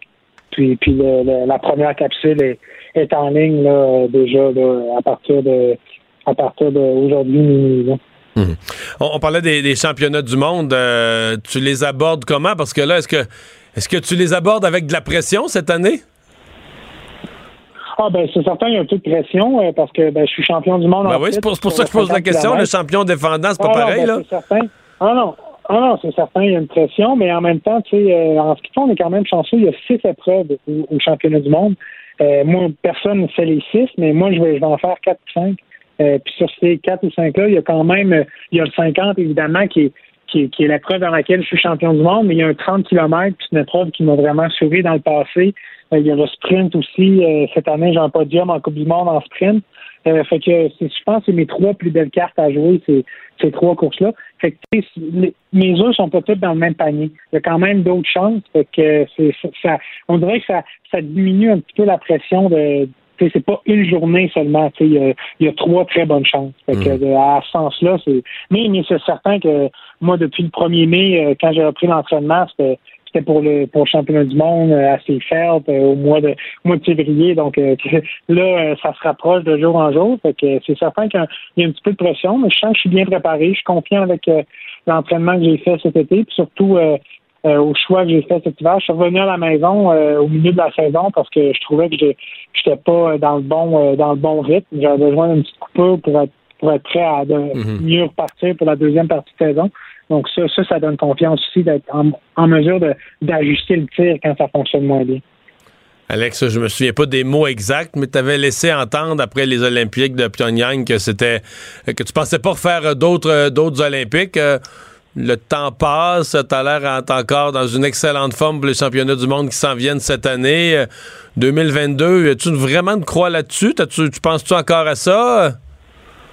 Ah ben j'y vais, j'y vais un an à la fois. Donc euh, non, il y a, je veux dire, y a une- la porte est ouverte, la porte est pas est pas fermée encore. Je vais, je vais voir à la fin de la saison si je suis prêt à, à repartir pour euh, l'an prochain. Puis après, ça va être c'est vraiment une saison à la fois parce que ben tu sais, c'est ça, c'est sûr, on, on est parti beaucoup. euh, tu sais, c'est des mois durant, euh, on n'est pas là à la maison. Moi, j'ai pas passé Noël chez moi depuis le 2009. Fait que, euh, c'est, des choses comme ça. donc, il va falloir que, je m'a- que, que je prenne du temps un peu à la fin de la saison pour voir si, euh, si j'ai- envie de partir, de repartir pour une autre. Puis si, si c'est le cas, ben, ben je vais le faire. Alex Harvey, bonne chance pour la suite des choses. Euh, les gens qui veulent aller sur la, ta page Facebook aujourd'hui vont voir donc ce nouveau message de motivation, le premier d'une série. Salut! Salut, bonne journée à tout le monde. Alex Harvey, en direct de Davos, en Suisse.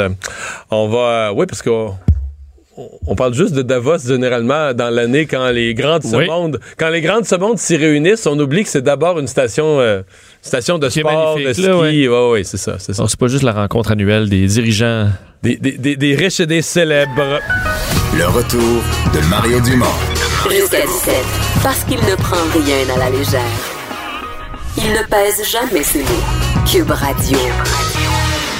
On est de retour pour notre tour d'horizon de l'actualité. Il est 16h et Vincent, difficile de parler d'actualité aujourd'hui sans parler un petit peu de météo et de tempête. Ouais, rapidement, vous rappelez que le Québec est affecté quand même assez de façon assez importante par cette tempête qui est passée, euh, bon, et qui est toujours en cours dans l'est du Québec, la Gaspésie. Euh, vous êtes encore dedans, évidemment. Pour ce qui est de Montréal, Québec, ça s'est, euh, ça s'est dégagé, laissant par contre derrière elle une bonne quantité euh, de neige. À Montréal, on parle de 39 cm, là, dans des endroits entre. Pour moi, on va pogner le 40 parce que ça vient de reprendre.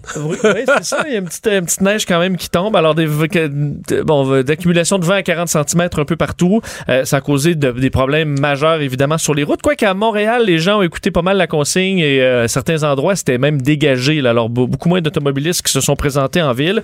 Euh, commission scolaire fermée euh, à beaucoup d'endroits, même les universités dans certains cas. C'est le cas de l'UQAM, euh, l'Université de Montréal, l'Université Laval. euh, des centaines de vols annulés également. Ça va reprendre son cours, évidemment, tranquillement. Et euh, vous rappelez que là, on se lance dans les opérations de déneigement. Ce sera euh, pas, enfin, les équipes n'auront pas la tâche facile avec la quantité de neige qui est tombée. On dit pour Montréal entre 7 et 8 jours, c'est euh, le temps que ça devrait prendre avant de compléter l'opération de déneigement. Et on attend quand même quelques accumulations aussi vendredi. Alors, ce sera. La première opération de neigement, c'est à appel quand même. C'est les gens qui devront sortir. Ne, ne serait-ce que pour laisser passer le- les souffleuses. Là, Il y a un enlever, bout qu'on est obligé de faire. enlever son véhicule de là pour les gens à Montréal. Mais un peu partout, les gens ont à. Euh, deuxième bébé, c'est le, deuxième, en fait, en quelques jours. euh, deuxième cas d'un bébé décédé qui est transféré à la Sûreté du Québec. Ouais, enquête euh, autour de la mort d'un bébé de trois mois, un jeune garçon qui est décédé mardi après-midi à Sherbrooke. Le dossier est transféré à l'équipe des crimes contre la personne de la Sûreté du Québec. Les événements sont survenus vers 10 heures euh, mercredi. Les ambulanciers qui sont appelés et bon suivi des techniciens du service d'identité judiciaire, du service de police de Sherbrooke euh, qui ont fait l'analyse euh, à l'intérieur du, logement où le petit garçon inanimé a été découvert. Euh, c'est la mère paniquée qui avait appelé les ambulanciers et à leur arrivée, l'enfant ne présentait aucun signe de vie. Les parents qui étaient sur place ont été questionnés à leur enquête transférée à la Sûreté du Québec, mort qualifiée de suspecte.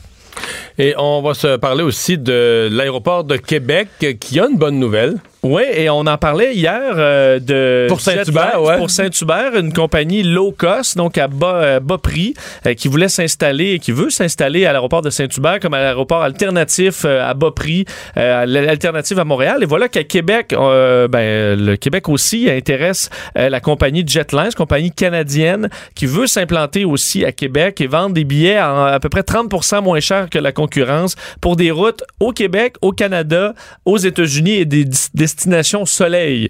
Euh, c'est ce qu'on explique sans donner les destinations précises encore. Ce qui a été annoncé ce matin à Québec. Alors, c'est une bonne nouvelle pour Québec qui, euh, on sait là, on dénonce depuis des années que euh, le, le tourisme augmente à Québec, mais le nombre de vols n'augmente pas ou même diminue dans certains cas. Alors, la compagnie explique même être au courant. Ouais, les gens de Québec veulent des vols directs. Ils veulent Veulent- pas transférer par Montréal à toutes les fois. là. Exactement. Ils ont les choses par leur nom.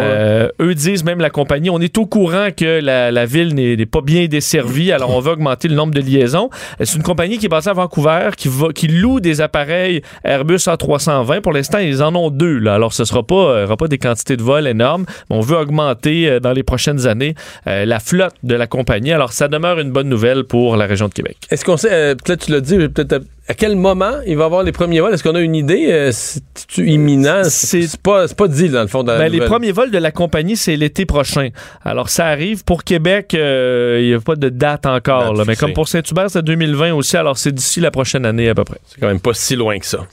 On va parler automobile parce qu'aujourd'hui, euh, JD Powers, euh, une entreprise bien connue, sort, le fait chaque année, mais ça s'est fait ce matin, un répertoire, une liste des marques de voitures euh, les plus fiables. Frédéric Mercier, journaliste automobile pour le Guide de l'Auto, est avec nous. Bonjour. Bonjour. Mais on, on t'avait avec nous pour ça, mais là, il est arrivé en cours de journée une autre nouvelle. Il faut faire cette parenthèse-là parce Oui. que un rappel majeur de Ford pour un véhicule vraiment très populaire. là.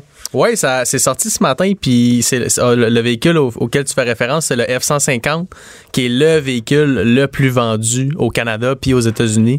Un rappel Euh, grave. euh, Ben, quand même. En fait, est- on parle d'un problème de transmission sur des modèles assez vieux, des modèles de 2011, 2012 et 2013. Euh, un modèle qui touche pr- près de 1,5 million d'unités du F-150 en Amérique du Mais Nord. un véhicule, mettons, en 2011, il y a 8 ans, là, on n'est pas rendu à l'étape où on dit euh, c'est usé. On fait encore des rappels si vieux que ça. ouais? Ça, ça arrive, ouais, c'est assez rare. Souvent, les rappels vont toucher des modèles qui sont plus récents, mais ça arrive qu'avec l'usure, on réalise certains trucs. Puis quand, quand on voit qu'il y a plusieurs consommateurs qui ont la même histoire, à un moment donné, on se met à fouiller plus loin, puis le constructeur a pas le choix d'émettre un rappel. C'est ce qui s'est Parce que passé. quelqu'un prouve que c'était pas, c'est pas de l'usure normale, il y avait Exact- un défaut de fabrication. là. Exactement. Là. le problème auquel on fait référence, c'est avec les F-150 qui ont des transmissions automatiques à six rapports. Euh, puis sur ces transmissions-là, des fois, il peut y avoir un, un bris qui fait en sorte que la transmission va rétrograder au premier rapport. Fait que tu peux être à 100 km/h sur l'autoroute, Mais tu tombes en sixième première. rapport, puis paf, tu tombes en première. Ça Là, le moteur donner- monte à combien de tours, là? ça, ça monte à, tu sais, la petite ligne rouge, là, Ouais. plus loin. Ah ouais? Ben oui, ben oui, c'est sûr, c'est extrêmement dangereux. Ça peut donner tout un coup. Puis tu ralentis même- d'un coup quand même? Comment? Je veux dire, là, la compression Ouais, ça, extrême. t'as de la compression prendre, euh, extrême. tu peux prendre le clou? Oui, oui, tu Oui, peux c'est parce que là, ça ralentit, euh, Oui, c'est totalement dangereux. D'ailleurs, il y a cinq accidents qui ont été répertoriés euh, en lien avec avec ça. Fait que Ford n'a pas eu le choix. On a fait un rappel. Puis ce qui est compliqué avec les rappels de véhicules plus vieux comme ça, c'est que souvent le propriétaire a changé en cours de route. Fait que les Si concessionnaires, ça se fait, si, si le changement s'est fait par un concessionnaire, ça c'est correct. Mais on va si être capable de mais garder si ça s'est fait sur. Kijiji puis les packs puis tout ça, là, non. on là, pourra pas on pourra pas tout garder la trace fait qu'on demande vraiment aux consommateurs si vous avez un F150 de ces années-là allez au concessionnaire qui est proche de chez vous il y a même un site web euh, j'ai écrit un article justement là-dessus sur le site du guide de l'auto ce matin on- où on met le lien vers un site web de Ford ou simplement en entrant le numéro d'identification du véhicule euh, Ford va vous dire s'il y a des rappels Là, à on faire. fait quoi? Est-ce qu'ils vont, ils vont changer? Ils vont pas changer d'une transmission neuve ou? Ils vont l'analyser. Ils vont, ils vont, ils auront pas le choix de vérifier. Évidemment, c'est, probablement un nombre très, très minime de, de- d'unités qui ont vraiment un problème avec leur transmission. Ça se peut que vous ayez un Ford F-150 de ces années-là, puis qu'il n'y ait même pas de problème, mais par mesure de précaution, je dirais, allez chez votre concessionnaire, ils vont, ils vont le vérifier, ils vont s'assurer que vous êtes, que vous circulez dans un véhicule qui est sécuritaire. C'est assez important. là. On parle de la Ouais. sécurité des, des automobilistes. Non, je comprends qu'embarquer en première avec la compression. Aïe, aïe, mais aïe. sur l'autoroute, si quelqu'un te suit là, en partant, euh, Ça peut, ça peut vraiment. euh, toi, toi, t'es pas conscient de rien, tout à coup, tu ralentis. là, Non. de- de- non. Ouais. Puis là, je te dirais, la réaction à avoir tout de suite, c'est de passer en haut. Sur le neutre, ouais, c'est ça. Mais c'est c'est plus facile à, à dire comme ça dans un studio que quand t'es dans la voiture puis que, que ça tu sais pas ce qui se passe, ouais, c'est ça. Mais peut-être que les gens seraient plus attentifs ayant entendu que ce risque-là existe. Bon, parlons de JD Powers, Ouais. euh, parce que, euh, bon, y- évidemment, il y a tous les guides. Vous le faites, le guide de l'auto. On fait des évaluations de modèles, quel modèle est bon. Mais là, c'est vraiment la fiabilité des marques hein, qui, qui, est- qui est mesurée. Exact. JD Power, c'est un- une firme américaine. Il ça fait 30 ans maintenant qu'ils font ça. À chaque année, ils analysent des véhicules. Puis la fiabilité, là, c'est difficile en tabarouette à analyser. eux, comment ils la mesurent? Un véhicule qui est récent. Comment ils font ça? C'est que l'année, bon là, on parle de l'étude 2019, mais en fait, l'étude se fait sur des véhicules qui ont déjà trois ans. Fait que cette année, par exemple, c'est des véhicules de l'année modèle 2016 qui ont été analysés. Puis sur une période de 12 mois, fait un an, on compte le nombre de problèmes qu'il y a eu en moyenne pour une marque. Puis on, on fait la moyenne. Fait que je te dis, comme la Donc, on moyenne de mesure l'industrie. un, là, un- un véhicule fiable, ça veut dire que trois ans après, les gens n'ont pas eu à retourner au garage, Ben, il n'y a pas eu de problème. C'est parce qu'il y a des bris, écoute, il y en a. La, la moyenne de l'industrie, pour te donner une idée, là, on parle de problèmes par 100 véhicules. C'est comme ça qu'on fait la mesure. Puis la moyenne là, pour cette nouvelle édition-là, c'est de 136 problèmes par 100 véhicules. Donc ça fait 1,3 Un point trois. Fait problèmes que Chaque par personne véhicule. va une fois ou deux Exact. Puis après ça, ben, on distingue ça. Mais tu sais, ça peut être autant un petit problème mineur d'une euh, d'une lumière qui allume plus dans ton dash qu'un grave problème de transmission. Fait que c'est des fois c'est difficile. C'est pour ça que je dis cette, cette étude-là est intéressante vraiment. JD Power savent ce qu'ils font, mais faut pas virer fou avec ça. On en prend puis on en Ça dit laisse ce que ça dit, là, pas chaque plus. année on voit des tendances claires, mais on voit aussi des marques qui font des bons en haut ou en bas. Puis il faut faut prendre ça avec un grain de sel, je te dirais. Ceci dit, il y a des tendances qui restent. Euh, On commence-tu par les citrons? On peut. Ah, on va commencer par la fin. On peut. Ah ouais, commence par les citrons. Fiat Chrysler Automobile, FCA. Mais ça, c'est depuis. Je me souviens. toujours ça. Le JD Power, il y a trois ans, t'avais 10, 10 marques. Puis je pense qu'il y en avait 6, là, aide-moi. Dodge, Chrysler, Fiat, Jeep. Jeep. Euh, Ram, Ram. Ram. est une marque. Ils étaient sont- dedans, là. Ils sont toutes là. Dans, le- dans Ils sont toutes là, là. Cette année, il y a Chrysler qui se classe quand même bien, je te dirais, en milieu de peloton. Chrysler, Chrysler, donc le- la marque Chrysler. Ouais, mais Dodge, euh, on en a parlé, Fiat, Mais qu'est-ce qui leur euh, arrive? Ram, Jeep, c'est dans, les, dans le top 10 des pires marques. Il y en a Parce que tu sais, mettons 31 des marques qui ont Cherokee, été tout le monde voulait. Cherokee, c'était des bons véhicules. Qu'est-ce qui se passe avec la marque, là? Ben écoute, c'est beaucoup. c'est- Tu sais, des fois, c'est des problèmes mineurs. Jeep ont eu beaucoup de problèmes avec leurs freins, par exemple. Tu sais, après une coupe d'années, il faut déjà que tu fasses changer tes freins. C'est pas normal. Tu sais, c'est pas nécessairement que ton moteur va sauter, mais des fois, c'est des petits bris. Euh, garde Mais la- tu la- retournes au garage, C'est ça, faut que tu retournes au garage. La pire marque, puis de loin, c'est Fiat. Encore une fois, c'est souvent, c'est souvent ça, avec 249 problèmes par 100 véhicules. Fait qu'un consommateur moyen, un propriétaire moyen de Fiat de 3 ans va 2,5 fois au garage. Mais c'est-tu parce qu'ils tournent les coins ronds ou ils sont sont incapables ou euh, parce que ça fait des années, tu dis à un moment donné, ils vont corriger, avoir un véhicule le moindrement fiable. C'est pas normal. Ça peut être un paquet de facteurs. Est-ce que c'est l'assemblage qui est, qui est problématique? Est-ce que c'est les pièces qu'on utilise? Euh, des fois, c'est parce que tu intègres un, un paquet de babioles de technologie dans ton auto. Fait que plus t'as de babioles, tu le sais, Plus ça lâche. plus ça risque de péter.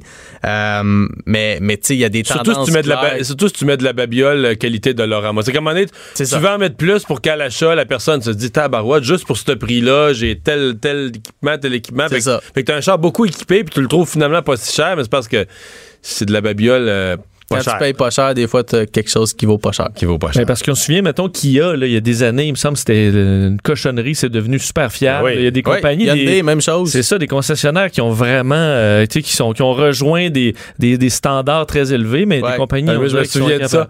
Là, là, je remonte à Rivière-du-Loup en 1986-7, là, les poneys qui sortaient. Ben oui. T'avais le monde disait, le monde disait, on peut pas se faire avoir, on achète un char neuf à 6000 pièces. Je me souviens là, du monde, j'ai des visages en tête. Puis le monde en parle encore des poneys. Et puis bon, des Yann, fois, il, était au- il était au garage souvent. Des fois, j'en parle avec le repré- représentant des communications chez Hyundai Ah? Canada, puis lui, il est plus capable. là. Tu sais, a- poney, là. Tu sais, lui, il est comme, on peut-tu parler de nos produits actuels qui sont excellents? Regarde, encore une fois, Hyundai Bon, ben, allons-y, allons-y avec- les. Ben, il y en a, à part, ok, finissons les, les moins bons, là. Ben, qui les moins bons, qui écoute, se ramasse là, à part À part, à part Fiat Chrysler Automobile, là, il y a Land Rover puis Jaguar, évidemment, encore Ah ouais. des marques. euh, ça, mais là, là, là, c'est du super luxe. C'est du gros luxe. Fait qu'encore, comme je disais, plus de babioles, plus de risque de péter. Puis il y a Volvo aussi, ça c'est super décevant, qui arrive euh, avant avant dernier avec Ça- 204 problèmes par 100 Ça fait quelques années que Volvo a des problèmes ouais, aussi ouais. parce que ils font ils font des Christy de belles autos. parce qu'il y a 20 ans ou Mais 30 ans, là, on disait un Volvo, t'achètes ça si tu veux faire 400 000 km, c'est pas Un tuable. tank qu'on disait. Un tank, quoi, plus ça. là. Mais là, ils ont intégré beaucoup de babioles.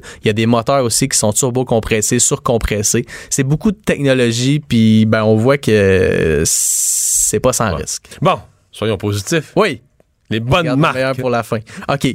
Ça fait huit ans en ligne maintenant que Toyota puis sa marque de luxe qui est Lexus finissent dans le top 3 des marques les plus fiables de GD Power. Tu sais, quand je te dis qu'il y a des qu'il y a des, euh, des tendances claires, là, ça, c'en est une. Toyota ont cette réputation-là, puis visiblement, c'est pas pour rien. Ces modèles-là ont tout le temps, regarde, Toyota. Lexus, cette année, est vraiment au, au haut du palmarès avec 106 problèmes par, par 100 véhicules. Puis Toyota est deuxième, ex aequo avec Porsche, qui est toujours une marque aussi qui, qui fait très bien dans ces palma- palmarès-là. Donc, dans le luxe, 108 là, problèmes dans le luxe, 100 Porsche, véhicules. ça sort bien, ça. Porsche, c'est excellent. D'ailleurs, GD Power a euh, confirmé que, là, on parle de marque, là, mais pour un modèle, c'est la Porsche 911 qui a le mieux fait de tous les modèles qui ont été analysés. Fait que malgré le fait Ça que ce donne. soit des, des véhicules, ben oui, c'est des véhicules très chers, mais qui intègrent beaucoup de technologie. Que tu bats un même peu, comme on dit, là, je suppose. que tu. Oui, en même temps, Ouais. tu viens de payer 100 000 pour un auto, peut-être que tu y fais attention. Moi, T'as pas doucement, Vincent. T'as pas doucement. ça dépend de ta personnalité. mais, mais ça, c'est, trois marques qui se démarquent année après année. Por- Porsche, puis euh, le duo Toyota-Lexus. Y là. a-tu d'autres japonaises dans le, dans le top 10? Pas dans le top 10 cette Ah, année. Non, il y a beaucoup de marques. euh, Nissan, Subaru, Honda, c'est pas mal. euh, Ça a fini dans, les, dans le milieu de peloton, je te dirais. OK, mais c'est plus dans la- le peloton de tête. Qui est en tête? T'as Lexus, comme je te disais, qui est premier. Porsche puis Toyota qui sont ex aequo.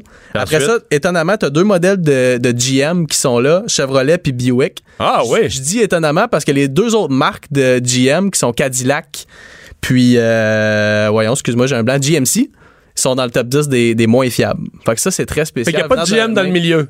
Non, Euh, c'est soit redis-le, redis-le, les gars. Les GM dans, le- dans Chevrolet le top 10. Buick dans le top 10 des plus Chevrolet. Buick. Cadillac puis GMC dans le top 10 des moins fiables. Encore là, je quand même, dis, Pour le même fabricant. Prenons-le avec un grain de sel. Mais l'année passée, Buick avait euh, fait jaser beaucoup en finissant quatrième de ce palmarès-là. C'était la première fois de mémoire Parce qu'un que tu vois, Buick, Buick, ils ont ça, là, des, SUV comme avec beaucoup de technologie, beaucoup d'équipement pour Pas- pas, trop, pour pas, trop cher. tant que pas ça. tant. Pas tant que ça. Buick, ils ont, ils ont, bra- ils ont bien renouvelé leur gamme, je te dirais. Euh, c'est des, modèles quand même intéressants qui sont vraiment, vraiment sous-estimés. Euh, c'est plus les Buick de grand-papa puis grand-maman. Il y a quand même... euh, Là, c'est des Buick de Tiger Woods. Ouais, voilà, tu sais, c'est quand fait quand même une Quelques années, d'années, ouais, je suis en retard. là. Euh, puis pour, euh, pour revenir au top 10, après ces deux Ouais. marques américaines-là, on a, moi ça m'a beaucoup surpris, Mini, BMW puis Audi. Trois marques allemandes qui sont vraiment, mais Mini, vraiment pas. Mini, c'est qui ce Mini? Ben, Mini, Mini c'est anglais à la base, mais ça appartient à BMW. C'est BM maintenant. Ouais, C'est vendu- cochonnerie, les mini, justement? Ben- en termes de, de- de fiabilité. Là? Ben, je suis obligé de te dire que longtemps, ça a été ça.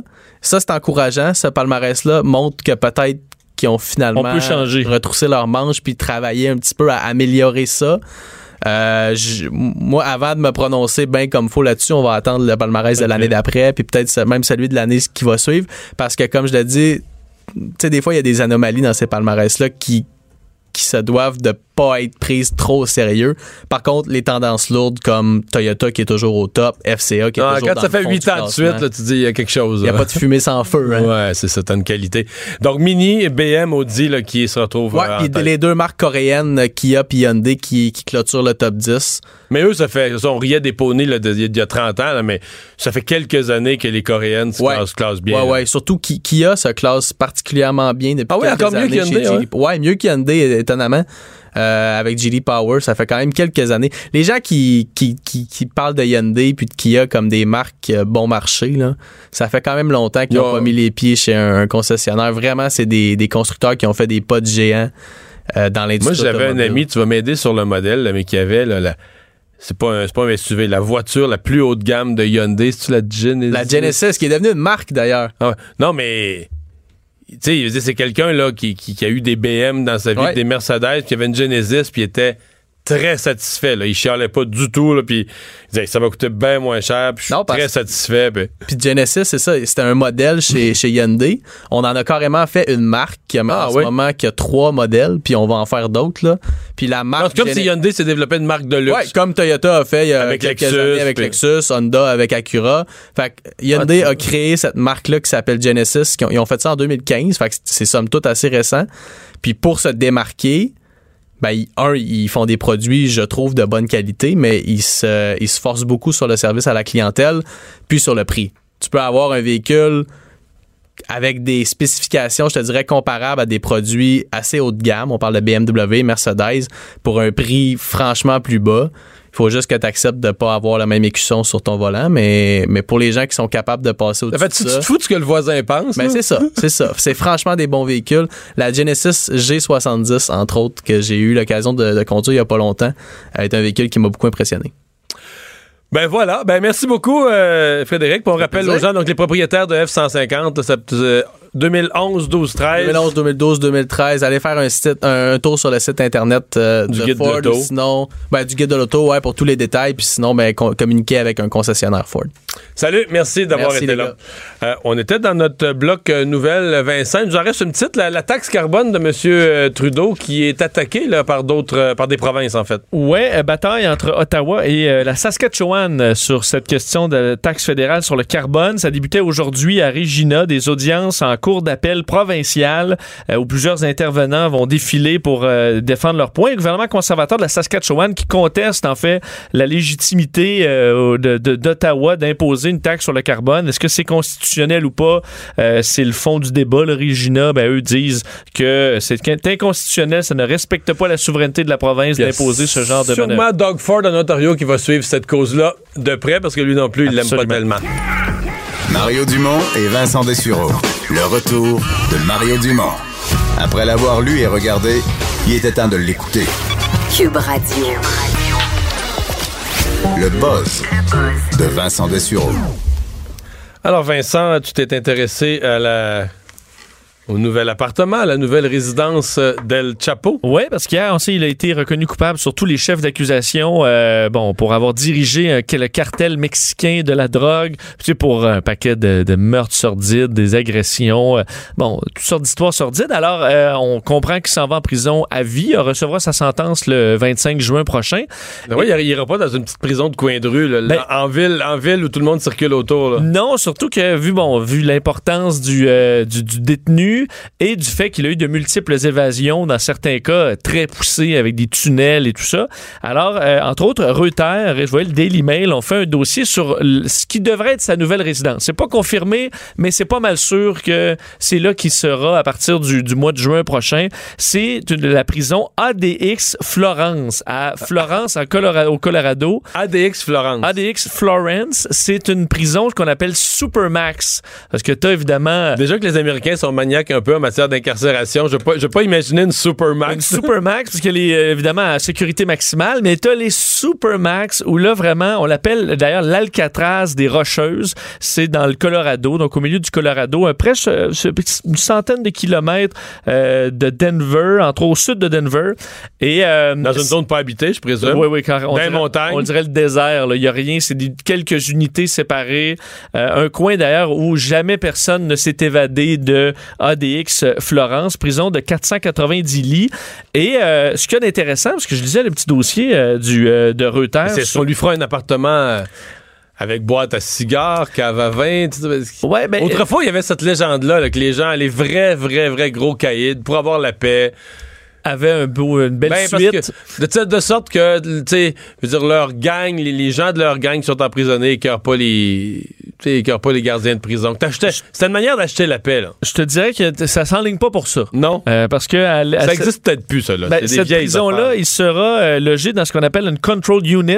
Alors, c'est une petite unité euh, privée où il était, bon, privé d'à peu près tout, tout contact avec les autres détenus parce qu'on veut, entre autres, que dans cette prison-là, qui est ouverte en 1994, on évite, là, tout influence ou euh, tu sais des gens on sait dans les prisons là il y a de l'influence qui se fait il y a des gangs il y a des, euh, des, des, négociations des menaces. Ça on veut pas rien de ça. Alors les détenus restent dans leur cellule 23 heures par jour eh et, euh, ressortent pour en fait voient presque jamais d'autres détenus. En résumé, le plus beau est passé pour lui là. Le plus beau est passé surtout qu'il sera en fait ces nouveaux compagnons de, logis. Là. Euh, dans certains cas, il y en a plusieurs qu'on connaît parce que c'est parmi les, criminels les plus connus de l'histoire américaine qui se retrouvent là. Euh, J'en nomme quelques-uns. Euh, entre autres, on a le celui qui a fait le bombardement du World Trade Center en 93 premiers attentats en 93, Ramzi Youssef est dans cette prison-là actuellement.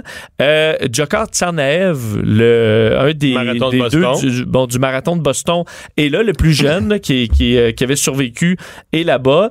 Euh, celui qui nous euh, qui a fait l'attentat avec le, soulier piégé, le soulier explosif, Richard Reed. Ça fait quand même plusieurs années. Après ça, on fallait depuis ce temps-là, c'est pour ça qu'on doit enlever nos souliers. C'est à cause de lui, ça. Ben, il est là-dedans. Et le Yuna Bomber, donc un il y a une série d'ailleurs sur Netflix sur, euh, sur lui. Euh, Ted Kaczynski. lui, on l'avait cherché, lui avait euh, occupé l'actualité. C'était au Montana, je ne sais pas quel état. Ben, lui a fait l'actualité des semaines de temps. Là, on le cherchait partout. Alors lui est là et entre autres le, le celui qui avait fait une explosion aux Olympiques de 96, Atlanta. Atlanta, ouais. Donc on s'en Dans un parc. Lui est là et de, certains. C'est une belle, une belle. Ben, et des conspirateurs du 11 septembre. Alors t'imagines à quel une belle assistance. Une belle assistance. Et euh, certains ex-prisonniers de là-bas, c'est rare que tu as une sentence, que tu te ramasses là puis que tu t'en ressors dans la mesure, souvent des prisons à vie. Mais euh, un des prisonniers qui a passé euh, bon plusieurs années là-bas, une, dizaine d'années, lui avait dit c'est pire que Guantanamo. Il dit à Guantanamo, là, ils sont chanceux par rapport à ce qu'on a, à ce qu'on a là-bas. des, bon, des heures évidemment à attendre à attendre rien, là, parce qu'il se passe jamais rien. Alors, on s'entend que pour El Chapeau, à moins qu'il se sauve de là euh, à la surprise générale, on s'entend que le fun est pas mal fini. Bon. Euh, parlant de fun fini, euh, la, NASA qui pensait avoir du fun avec une sonde sur Mars la nouvelle hier, on disait on va, on va essayer une dernière communication avec cette, cette sonde-là. Oui, euh, c'est la fin d'une mission euh, qui a été comme couronnée de succès par la NASA. Alors, c'était avec beaucoup de tristesse que euh, la NASA a confirmé la mort du robot Opportunity qui s'est promené, a fait un paquet de records sur la planète rouge, là, des distances incroyables. Ça fait combien d'années? Ça fait plusieurs années. je vais dire, le lancement, c'était le 7 juillet 2003. Euh, OK, fait que c'est quand même. Ça avait été un, su- un succès. Il est atterri en 2004. On s'attendait à ce que ça dure quelques mois. Euh, Fait que ça fait la 15 mission. ans, ni plus ni moins que 15 ans qui, est, sur Mars. C'est pour ça qu'on parle d'un des plus beaux succès de la NASA, parce qu'on disait, on prévoit, admettons, tant de mois euh, que ça fonctionne. Après ça, on garantit pas. Là. Il- Parce que c'est toujours le même problème, c'est l'énergie solaire. Fait que là, faut toujours que tu espères qu'il va se recharger, qu'il va remarcher le lendemain. Oui, que- puis qu'il n'y a rien qui lâche. C'était plus garanti, disons, à partir d'un certain temps, et ça a duré une quinzaine d'années. Il était encore en parfaite forme. Le problème, c'est que, euh, on sait, la planète a été euh, aux prises avec une immense tempête de sable qui a couvert presque toute la planète. C'est comme si on a une tempête, nous, qui couvrirait euh, de l'Australie jusqu'à ici. Et Opportunity a pas de pelle. Opportunité a pas de pelle, alors il a été enseveli sous le sable et on a tout fait pour essayer de dégager qu'il voit un peu de soleil. On a envoyé des signaux pendant. Ah ben oui, parce que là, c'est un cercle vicieux, là, c'est ça. S'il voit pas de soleil, il est déchargé, il peut même plus essayer de bouger ou de se sortir, Exact. Alors, c'était. euh, il y a eu plusieurs tentatives. Et voilà qu'hier, alors que toute l'équipe était réunie pour envoyer un dernier signal, une dernière tentative, et euh, ben, il n'y a pas eu de réponse pour une, Bon, après plusieurs centaines de tentatives, et là, tout le monde s'est mis à pleurer. Parce que, tu imagines, tu as travaillé quand même là pendant euh, de plus d'une décennie à, explorer une autre planète. La- plusieurs records en, ter- en termes de distance, entre autres, le, robot fait 45 km sur la planète, ce qui est plus que toute autre mission. Même le petit Jeep qu'on a envoyé en, sur la Lune avec des astronautes qui conduisaient, là, euh, lui, il avait fait seulement 35 km, envoyé 217 000 images euh, de, Mars, des vidéos. Alors, c'est l'opportunité qui a découvert de l'eau, entre autres sur Mars, qui a confirmé qu'il y avait de l'eau sur Mars. Alors, un paquet de découvertes extraordinaires. Et finalement, ça se termine, mais après, quand même un triomphe pour euh, les ingénieurs qui ont fabriqué ça parce que, tu sais, nous, on envoie, justement, on parlait de la fiabilité de nos voitures. Mais imagine, là, là-bas, tu l'envoies, puis tu peux pas la réparer. Là. Non, même si c'est un petit bug, là, Et- ça reste de même. Haute technologie qui dure comme ça pendant 15 ans, c'est quelque chose. Euh, purge sur Instagram, ça s'est passé quoi au cours de la nuit? Ouais, euh, dans les ben, dans les derniers jours et plus précisément dans les euh, dans, dans le courant de la nuit, euh, si vous êtes en sur- gros, il y a des gens qui se sont réveillés un matin avec moins d'amis, de moins de gens qui les suivent sur Instagram. beaucoup moins d'abonnés euh, sur Instagram. Si vous êtes des Instagrammeurs, vous avez peut-être fait le saut ce matin en voyant une baisse d'abonnés. Et on- ce qui est spécial dans ce cas-là, c'est qu'on ne sait pas exactement la cause. Généralement, c'est une purge, donc on fait un, un ménage dans les robots, les faux comptes. Parce que sur Instagram, ma fille m'avait expliqué, il y a des robots. oui, des gens qui créent des comptes puis qui s'abonnent à toutes sortes de monde, tout ça, puis ça, Oui, puis c'est tout tout le, le principe de faux comptes euh, et aussi pour les influenceurs. là, de- Il y en a qui achètent des faux il y en a qui achètent des. Il y en a qui achètent pour avoir l'air important. abonnés. Euh, ça, ça arrive. Alors, tu as même Parce des... que moi, ma fille, j'apprends tout ça à la maison, regarde une émission de TV, puis là, elle voit du monde, ben, je dis, ah, il est pas vraiment connu, puis là, il dit, ah, j'ai X mille abonnés. Ma fille, ah, il les a achetés. Je dis, quoi? Ben oui, elle les a achetés, c'est sûr. Elle dit, c'est pour faire du show. Ça se fait. euh, Ça se fait. Ça se fait. Il y a toutes sortes d'outils aussi. Des, euh, tu sais, je te- des comptes qui te suivent si tu les suis, mais tu sais, tu es capable d'en suivre comme ça des centaines. Qui parlent même pas la même langue que toi, puis qui te suivront jamais vraiment, qui te regarderont jamais vraiment, là. Exactement. Alors qu'ils n'ont aucune influence sur le fait que toi, si tu dis, ah, ben, l'influenceur, elle a 25 000 followers, ben, euh, c'est, c'est tout du- des comptes bidons euh, en Asie. Euh, ta compagnie va payer un peu d'argent dans le vide. Mais, donc, Instagram a dit qu'il faire enquête là-dessus. C'est ça qui est un peu spécial. Ils ont publié un message plutôt aujourd'hui disant, on est au courant de ce qui se passe, on regarde euh, ce qui est en train de se passer. Mais il y a des gens qui ont perdu beaucoup d'abonnés. Ben, dans certains cas, euh, c'est des millions euh, pour des comptes très, très suivis, là, où tu as des millions d'abonnés. Moi, j'en ai perdu une quarantaine.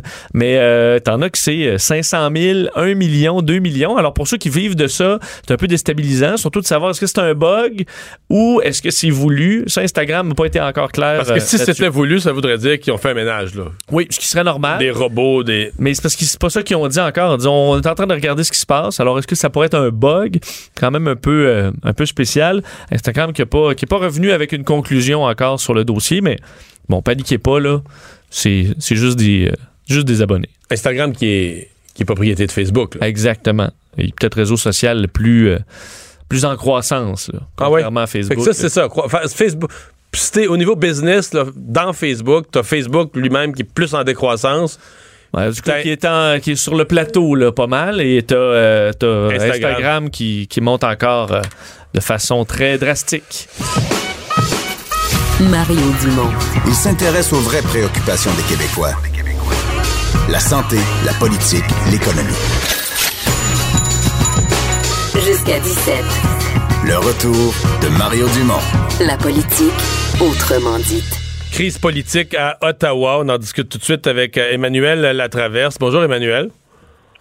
On a couvert ça, nous, euh, superficiellement un peu plus tôt parce qu'on est en onde, on pouvait pas suivre ça en direct.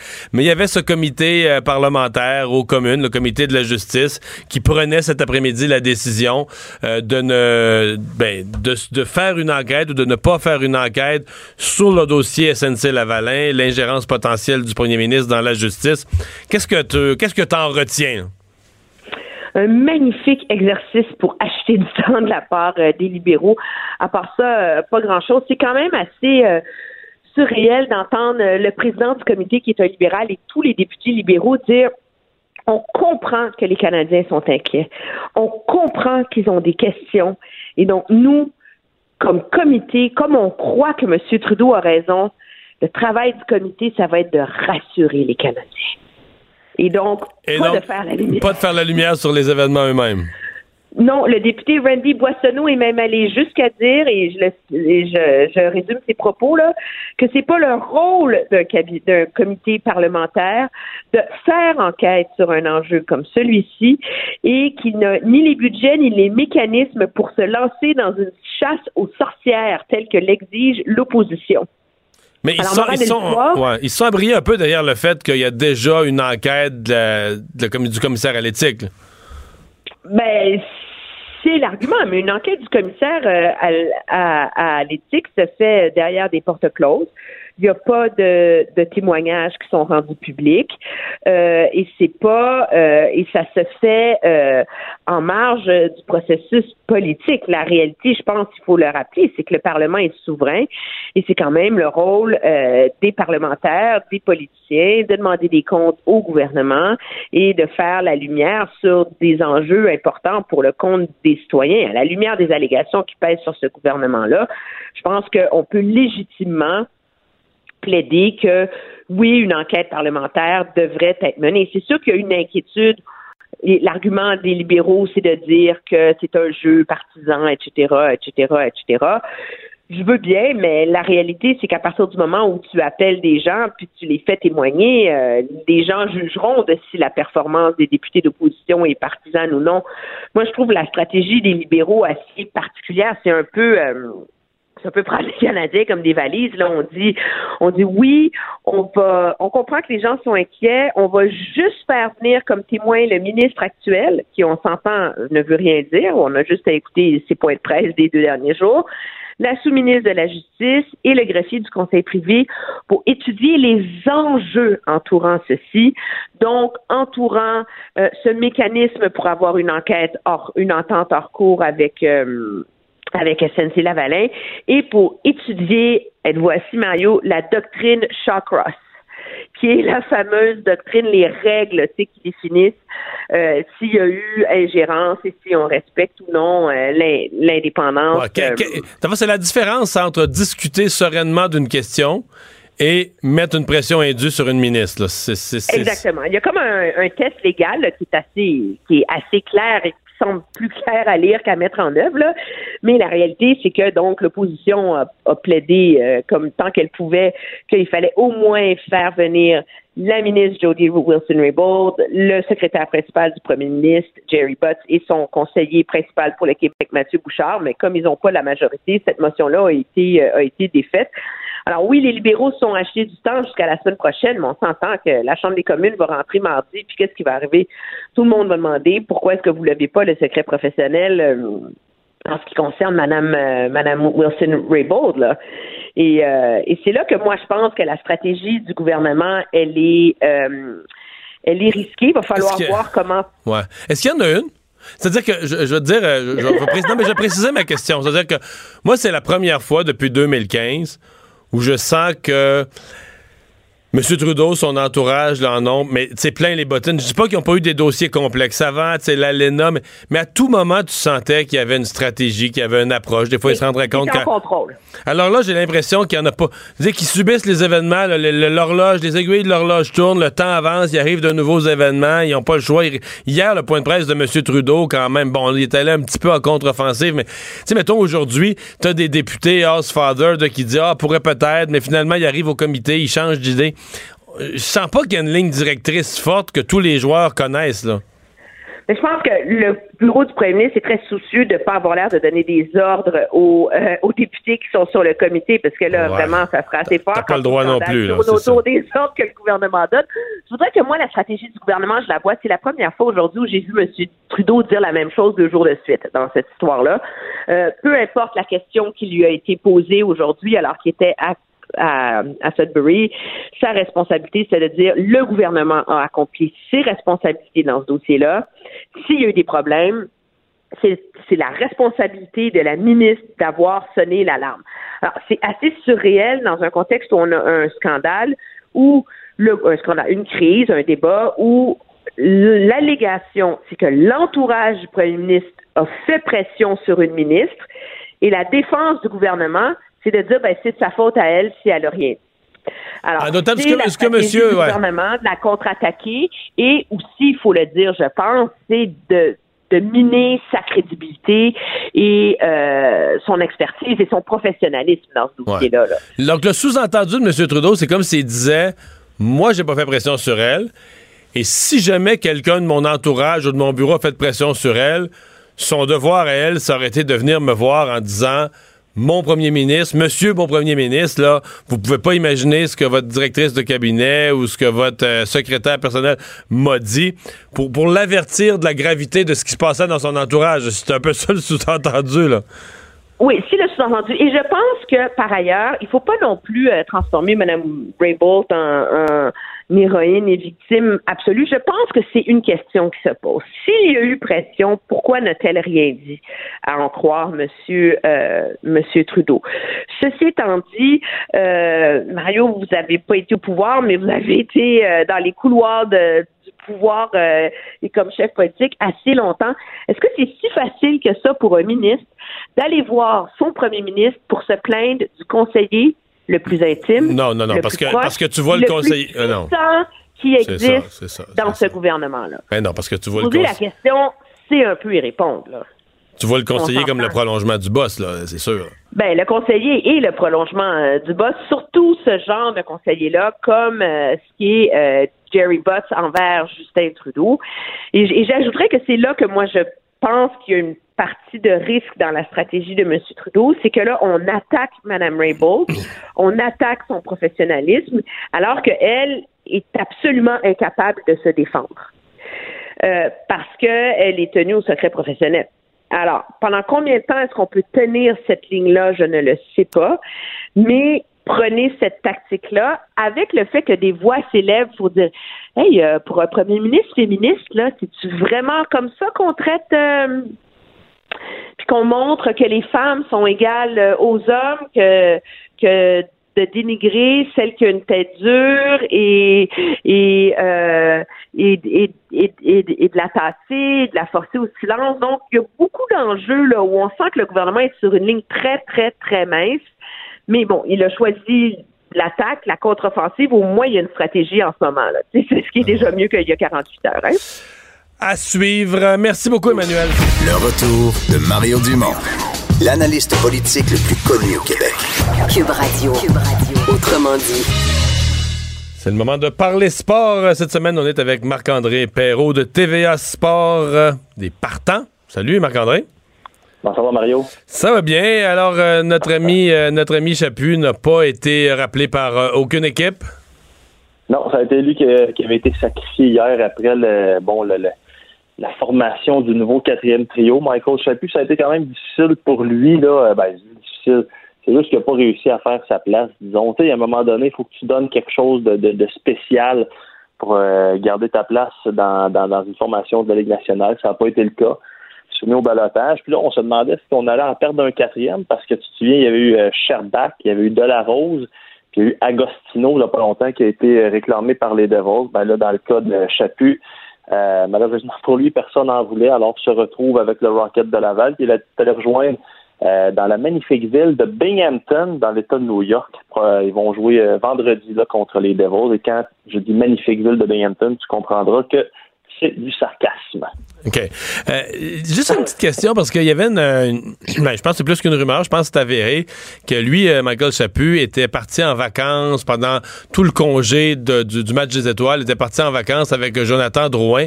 Est-ce que ça peut affecter Jonathan Drouin? Est-ce que ça peut comme le frustrer ou le décevoir de dire, ben, regarde, moi, mon chum, c'était pas le meilleur, mais il était sur l'équipe, puis il faisait son effort, puis là, il retourne à Laval.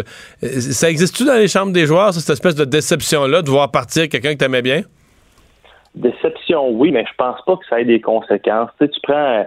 Euh, il y a aussi Charles Ludon et Paul Byron qui sont allés en vacances en Ouais, des grands amis aussi, c'est ça. La pause, Des grands amis sont allés en Floride euh, en famille, mais tu sais, puis j'en parlais après ça avec euh, Udon parce que tu sais, quand Byron revient de sa blessure, là, de sa suspension dans, dans ce cas-là, tu sais, ça, ça crée quand même une situation délicate. Puis tu sais, on, on est habitué depuis qu'on est jeune bon, on connaît la game, mais surtout dans les dernières années, on connaît la business. Puis on fait pas le. C'est pas une personne en particulier, c'est pas un gars, c'est un joueur de hockey. Puis tu sais, euh, dans le cas de Chaput puis Drouin, tu sais, Drouin, euh, je veux dire, il comprend la game aussi. Euh, c'est à quelque part, ça devient tellement un peu individualiste. c'est sûr que si tu amènes, admettons, tu vas tasser un gars euh, je sais pas, un gars de premier trio, deuxième trio, là, peut-être, OK. Puis que ça apparaît, ça apparaît injuste, là, ouais, mais là... Ben, c'est ça, mais dans un cas de gars, mais écoute, tu sais, de cinquième trio, pense qu'il n'y a personne qui est fou là-dedans puis qui, qui, va faire la baboune, là. Jonathan Drouin a d'autres choses à faire que de pleurer sur le sort de son chum. Mais on peut-tu dire que le quatrième trio, euh, euh, c'était pas fort depuis le début de la saison, c'était pas impressionnant, c'est comme s'il y a quelque chose alors qu'il était déjà sous haute surveillance, il y a quelque chose qui a complètement pété euh, en première période contre les Maple Leafs, alors qu'il avait joué deux minutes, puis il avait accordé deux buts, puis là, euh, c'est quoi, la, fameuse goutte qui fait déborder le vase où Julien se dit non, là, ça peut pas durer, il faut qu'on bouge. Euh. Ben, c'est un, un, bon point que ça a comme pété, puis tu sais, un quatrième trio, ce que ça doit faire, tu le sais, c'est que euh, ça doit aller donner de l'énergie dans un moment opportun. Ouais, mais un petit but, un petit but bonus là, tu sais une soirée que le deuxième trio t'en pote un ou deux ou un but gagnant surprise, c'est toujours le fun là. Quand il en prend, ben, en compte jamais un, c'est plate aussi. Ben non, mais c'est ça, tu sais, il faut, faut surtout pas que tu en accordes. Et comme Michel Terrien disait, tu sais, à un moment donné, peu importe ton rôle, à un moment donné, pour jouer et rester dans la Ligue nationale, ça prend des chiffres. Puis le quatrième trio, dernièrement, ces chiffres, c'était des moins 10, des moins 9, puis ça, c'est complètement inacceptable. Il fallait changer quelque chose. Puis, tu sais, c'est la même chose pour Charludon. On en a parlé dans les derniers jours. Il faut qu'ils mettent des chiffres sur le tableau, sinon ça sert à rien. Puis là, il y a une rumeur qui est sortie, un collègue de Sportsnet, Elliot Friedman, qui disait que euh, semblerait que Marc Bergevin demande quelque chose entre euh, troisième et cinquième ronde pour faire l'acquisition de, de Charludon. Il euh, faut comprendre ici là, que euh, c'est, c'est, comme je te le disais hier, on, lui souhaite quasiment d'avoir une, vraie bonne chance ailleurs à Charles. Avec une autre équipe, ouais. Euh, le, le Canadien qui devait partir aujourd'hui, est-ce que la tempête les a affectés? Ah ben, ça a affecté d'un point de vue entraînement parce que normalement, on s'entraîne.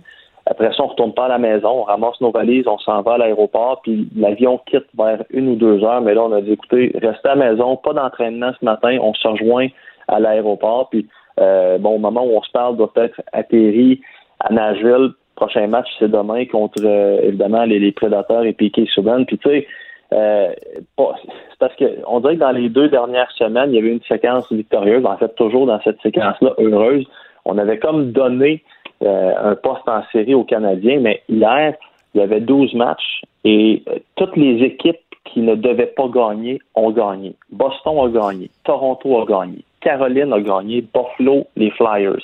Tu sais, quand on regarde ça, là, il y a vraiment rien de coulé dans le béton. Là, il reste quoi? 26 matchs à la saison. Puis les Hurricanes de la Caroline, juste 5 points en arrière du Canadien, euh, les Sards 6. tu sais, euh, c'est pas. Mais c'est ce que je dis depuis. C'est ce que je dis depuis deux semaines là.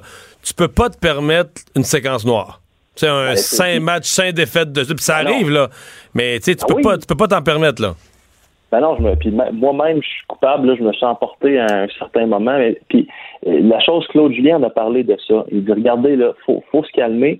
Ce qu'on fait de bien cette année, justement, puis euh, on dirait qu'il y a toujours une grosse série noire dans une équipe pendant une saison. Puis Claude Julien a dit, ce qu'on fait de bien à date cette année, là, c'est qu'on a justement, on n'a pas vécu cette séquence noire-là.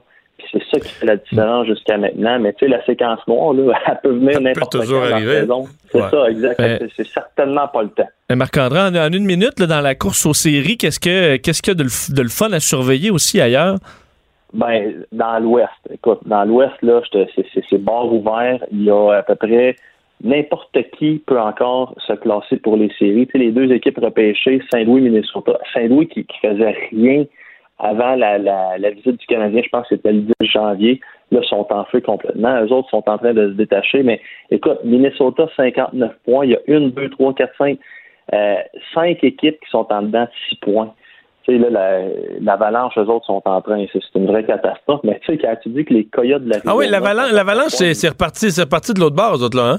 Ah, ça n'a aucun sens. Depuis euh, le début décembre, c'est la pire équipe de la Ligue nationale de hockey. C'est une catastrophe. ce qui Parce qu'il y avait, y eu un gros départ, on dirait, on disait, Ben oui. sont, sont retombés sur leurs pattes, sont revenus. euh, Ah oui.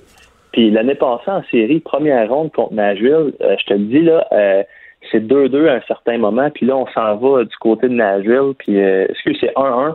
On s'en va au Colorado. Puis là, on se dit, Colin, les prédateurs sont dans le gros trouble. C'est une équipe qui avait de l'air d'avoir trouvé Ouais. là, vraiment sa, sa, sa, sa, sa vitesse de croisière. Puis là, c'est une catastrophe. Mais en tout cas, il reste beaucoup de hockey. Ben, Il y a des, des équipes canadiennes le- en masse qui ont des chances. Le dernier quart de la saison va être le fun. Merci Marc-André. Oui, Salut. Bye. Qu'est-ce qu'on surveille, Vincent? Ouais, quelques trucs de dernière heure, entre autres l'agence ICM Partners, ceux qui avaient acheté juste pour rire Ouais. et qui s'occupaient entre autres de Céline Dion, coupe les ponts avec euh, les Dion parce que euh, elle, on- elle n'aurait pas obtenu sa juste part des euh, contrats. On parle de 500 millions de dollars là, qui lui étaient dus. Alors il y a un conflit entre Céline Dion et son agence qui risque de se trouver devant les tribunaux.